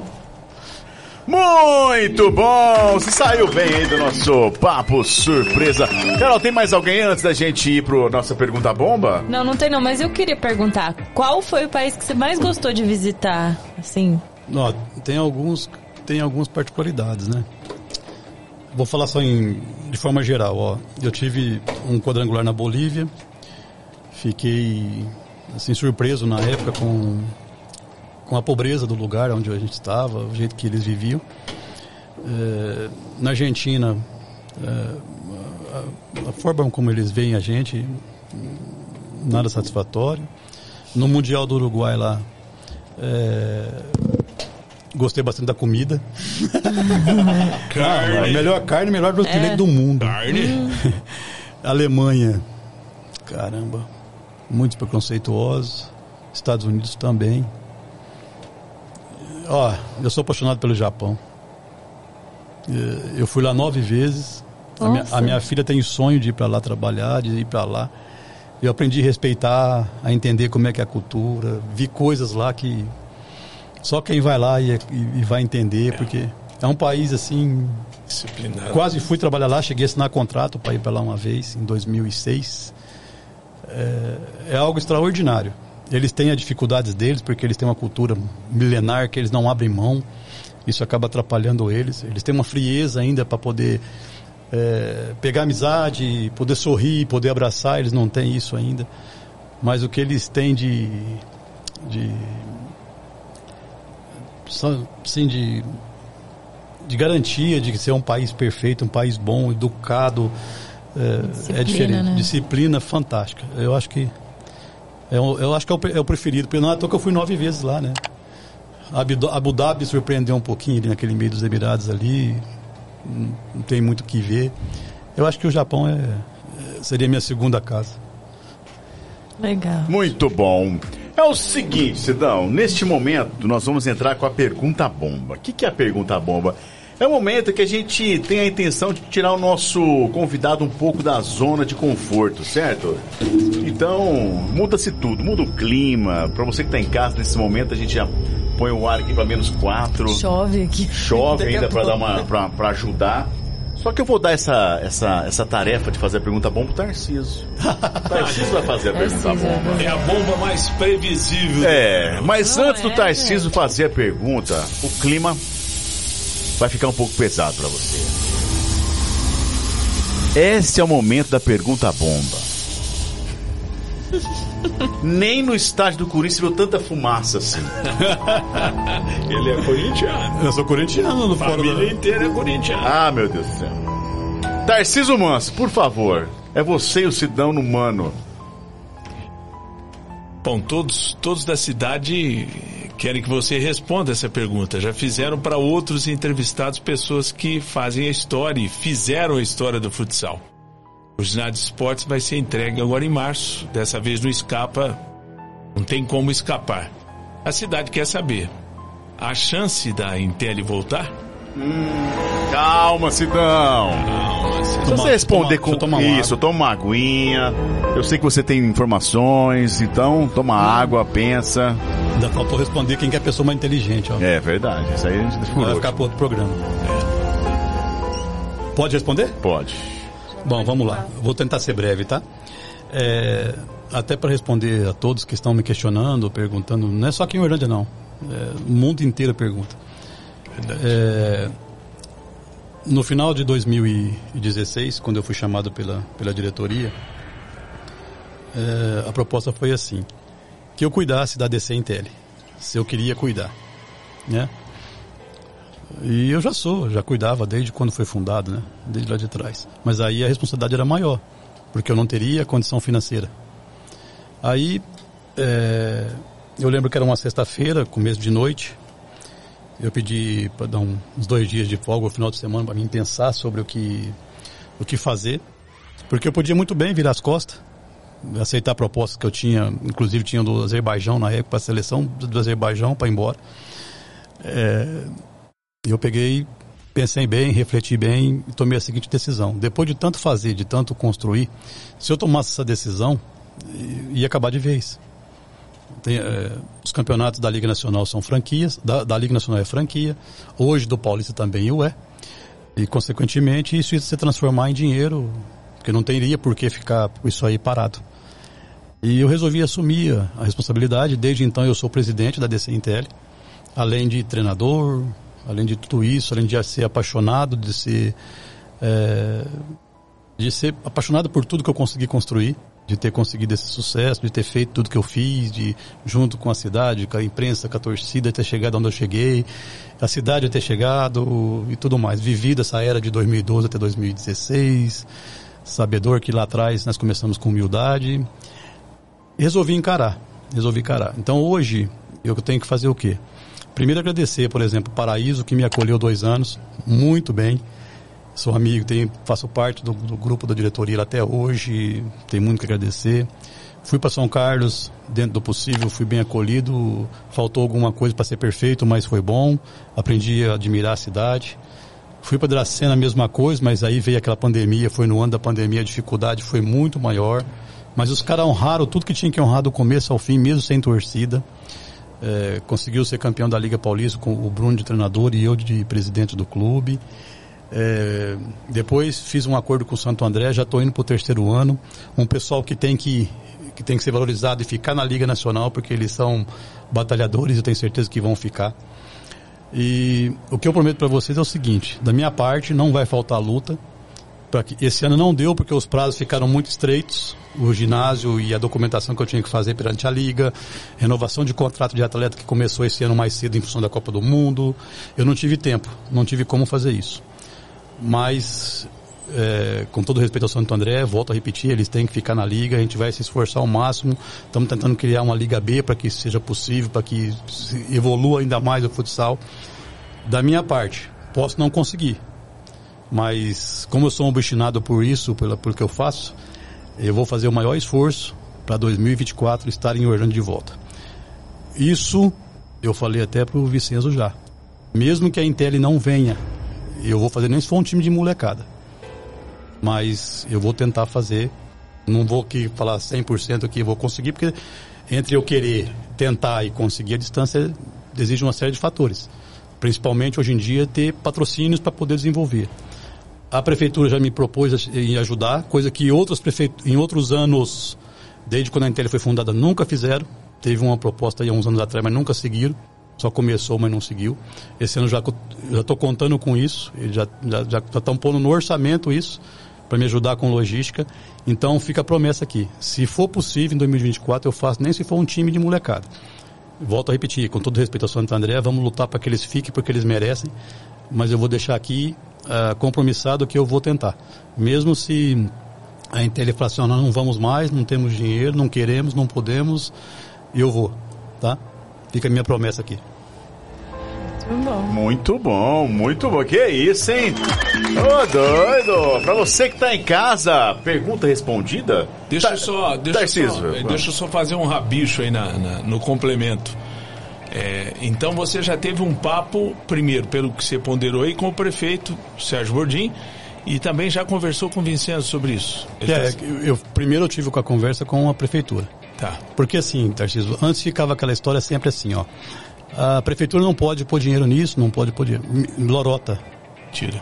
No esporte de alto rendimento, no esporte de formação, tem lei que, que, que é possível. E todas as cidades que eu passei, a logística do clube, transporte, hospedagem, alimentação, foram bancadas pela prefeitura legalmente, aprovadas na Câmara e tudo.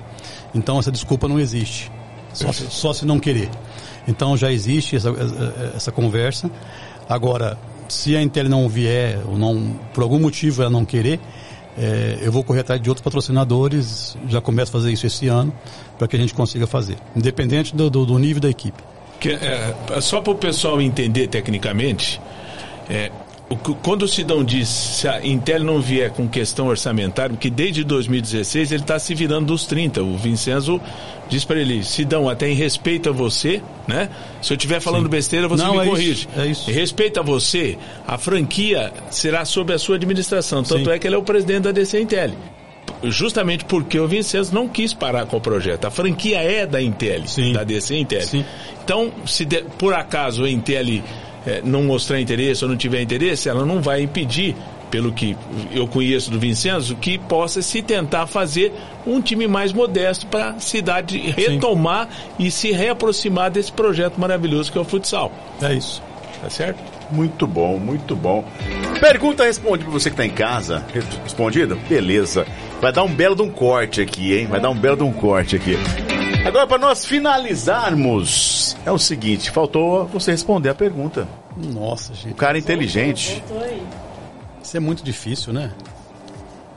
Vocês querem que eu fale sério? Claro. Lógico. Não, porque eu pensei umas mãos de besteira aqui. não vou falar, não. Ah, gente, é muito difícil isso. Cara, nosso meio tem tanta gente Eu queria homenagear alguém no meu, no meu trabalho, do meu dia a dia. Mas antes eu quero fazer uma homenagem primeiro, já homenageei o Vicente, agradecendo a ele por tudo. E eu quero agradecer também a minha família, principalmente minha esposa, meus dois filhos maravilhosos.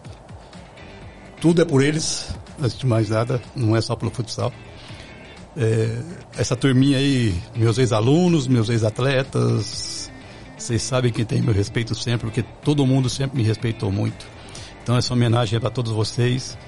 É, é, legal participar de um programa como esse, porque você passa um filme na, na cabeça de tudo que você viveu, né?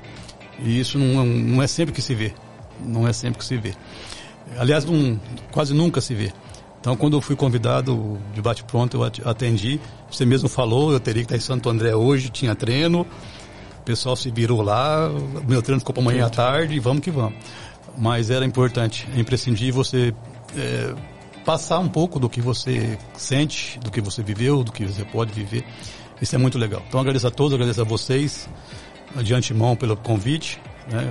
Um prazer, foi um prazer estar aqui. Eu gosto muito do programa e foi muito legal. E, e sobre essa pergunta do, do mais inteligente, eu vou fazer uma homenagem diferente hoje. Não sei se é o mais inteligente, mas tem tudo para poder fazer o melhor de si. Essa vai pro Bruno. Agora é com você. Boa! Filhão! É. Jogou responsabilidade para ele agora, hein? Mas sabe por quê? Porque assim, depois de tanto tempo, né? Ele vai iniciar um. Uma Voo solo. É. Isso é bom. E é ele está preparado, né? Isso que é mais importante, né, Sidão? Ah, muito bom. Aliás, é muito bom viver isso tudo, viu, gente? Foi muito legal. Bom, já deixar aqui de antemão. Só tinha umas histórias que eu tinha que contar aqui, não conta. Vai ter que contar. Sidão, você tem noção de quantas horas nós estamos no ar ou não? Chuta aí. Não, eu fiz questão de não olhar nem no celular. Isso, olhei, que legal. Nem no relógio. Nós estamos no ar exatamente 3 horas e 10 minutos. Muito Ou bom. seja, foi um momento aqui de muitas histórias. Eu acho que isso é muito importante, é a gente trazer para as pessoas histórias como a sua. Eu acho que é tão bonito a gente poder receber mensagens de pessoas que se lembram da sua formação, né? Olha, minha Com formação, carinho, né? Sidão fez parte. Essa gratidão das pessoas que passaram pela sua vida, essa família unida que você tem, né? Que a todo momento aqui mandando pergunta, fazendo observações. Isso acho que é muito importante, né? É, então, em nome do Papo de Hoje Podcast, nós gostaríamos de agradecer o seu aceite por ter vindo, tá?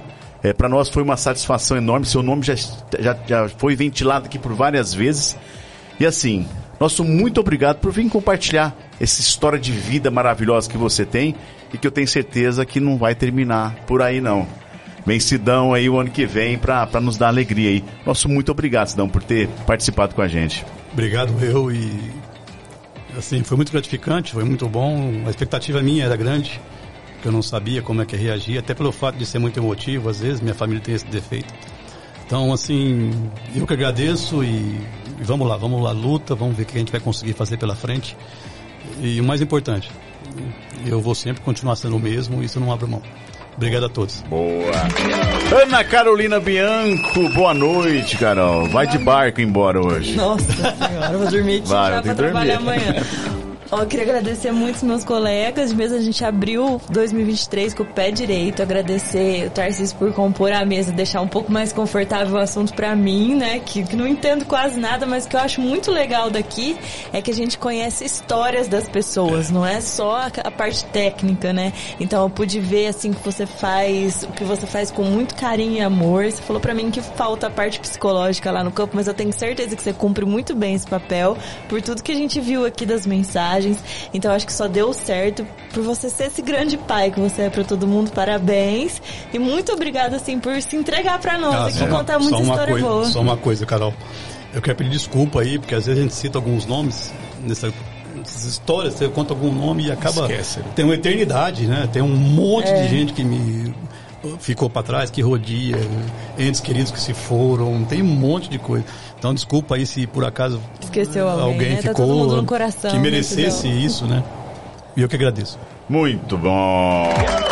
Tarciso Manso, primeiro nosso muito obrigado por você ter aceito também o nosso convite e fazer parte dessa mesa, dessas histórias maravilhosas que você também meio que se mistura aí com o futsal de Orlândia, né? Com certeza. É sempre um convite vindo aqui de vocês, é, é uma obrigação. Falei pro, pro Cláudio que a dificuldade era dizer não.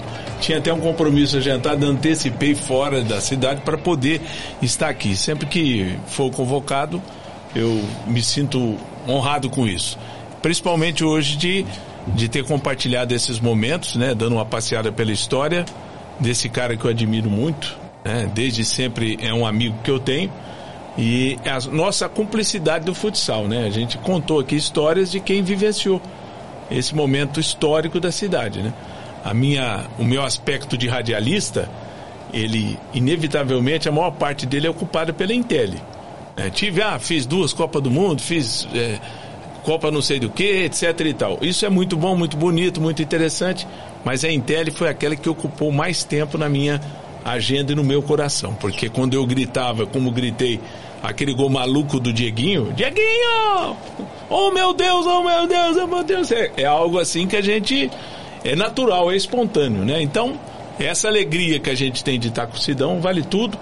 E eu espero que que quando eu vim dar aquela entrevista aqui para você, eu saí daqui com o sentimento que eu sou um cara muito desorganizado das coisas, das minhas memórias.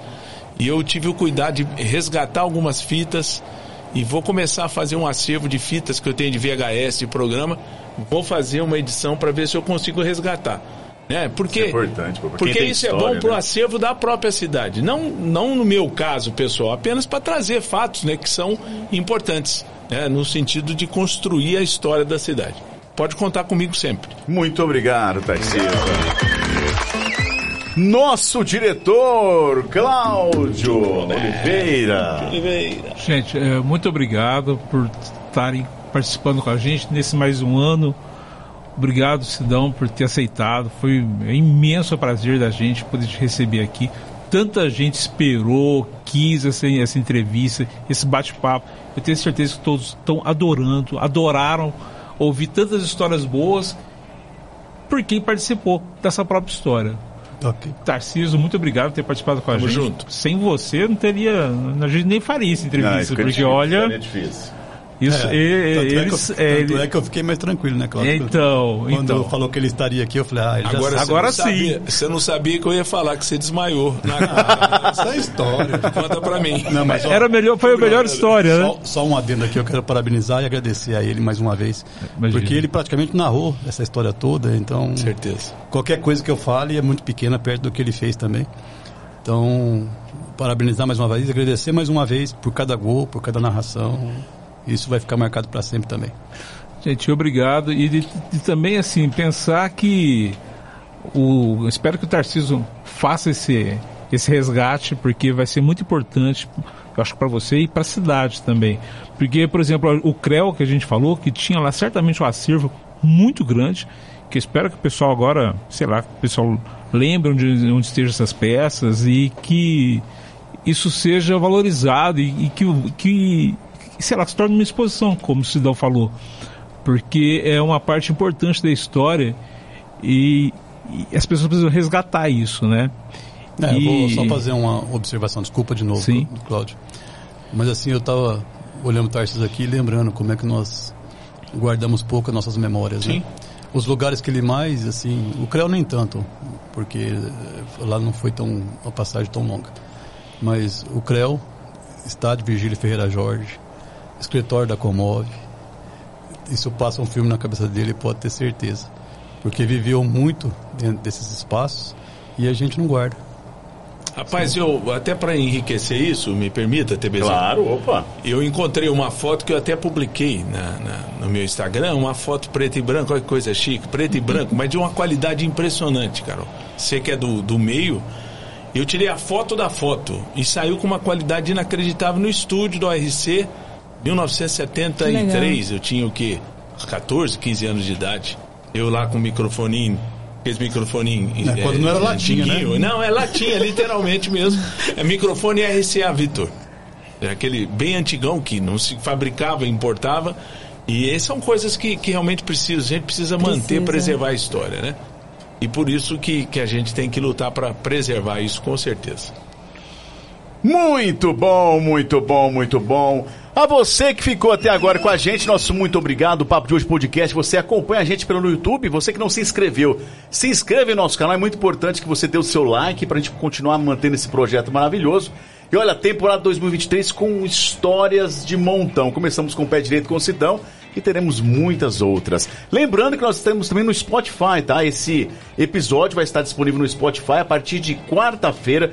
Então, para você que não é adepto ao videocast, e sim do podcast, você vai poder acessar, acessar esse episódio no Spotify para ouvir em qualquer lugar que você estiver. Combinado? Nosso canal no Spotify é Papo de Hoje Podcast. YouTube Papo de Hoje Podcast também cortes com o melhor dessa entrevista também a partir de quinta-feira. Tenham todos uma ótima noite. Voltamos a partir de segunda-feira, neste horário às 19 horas, toda segunda. Um abraço, tchau!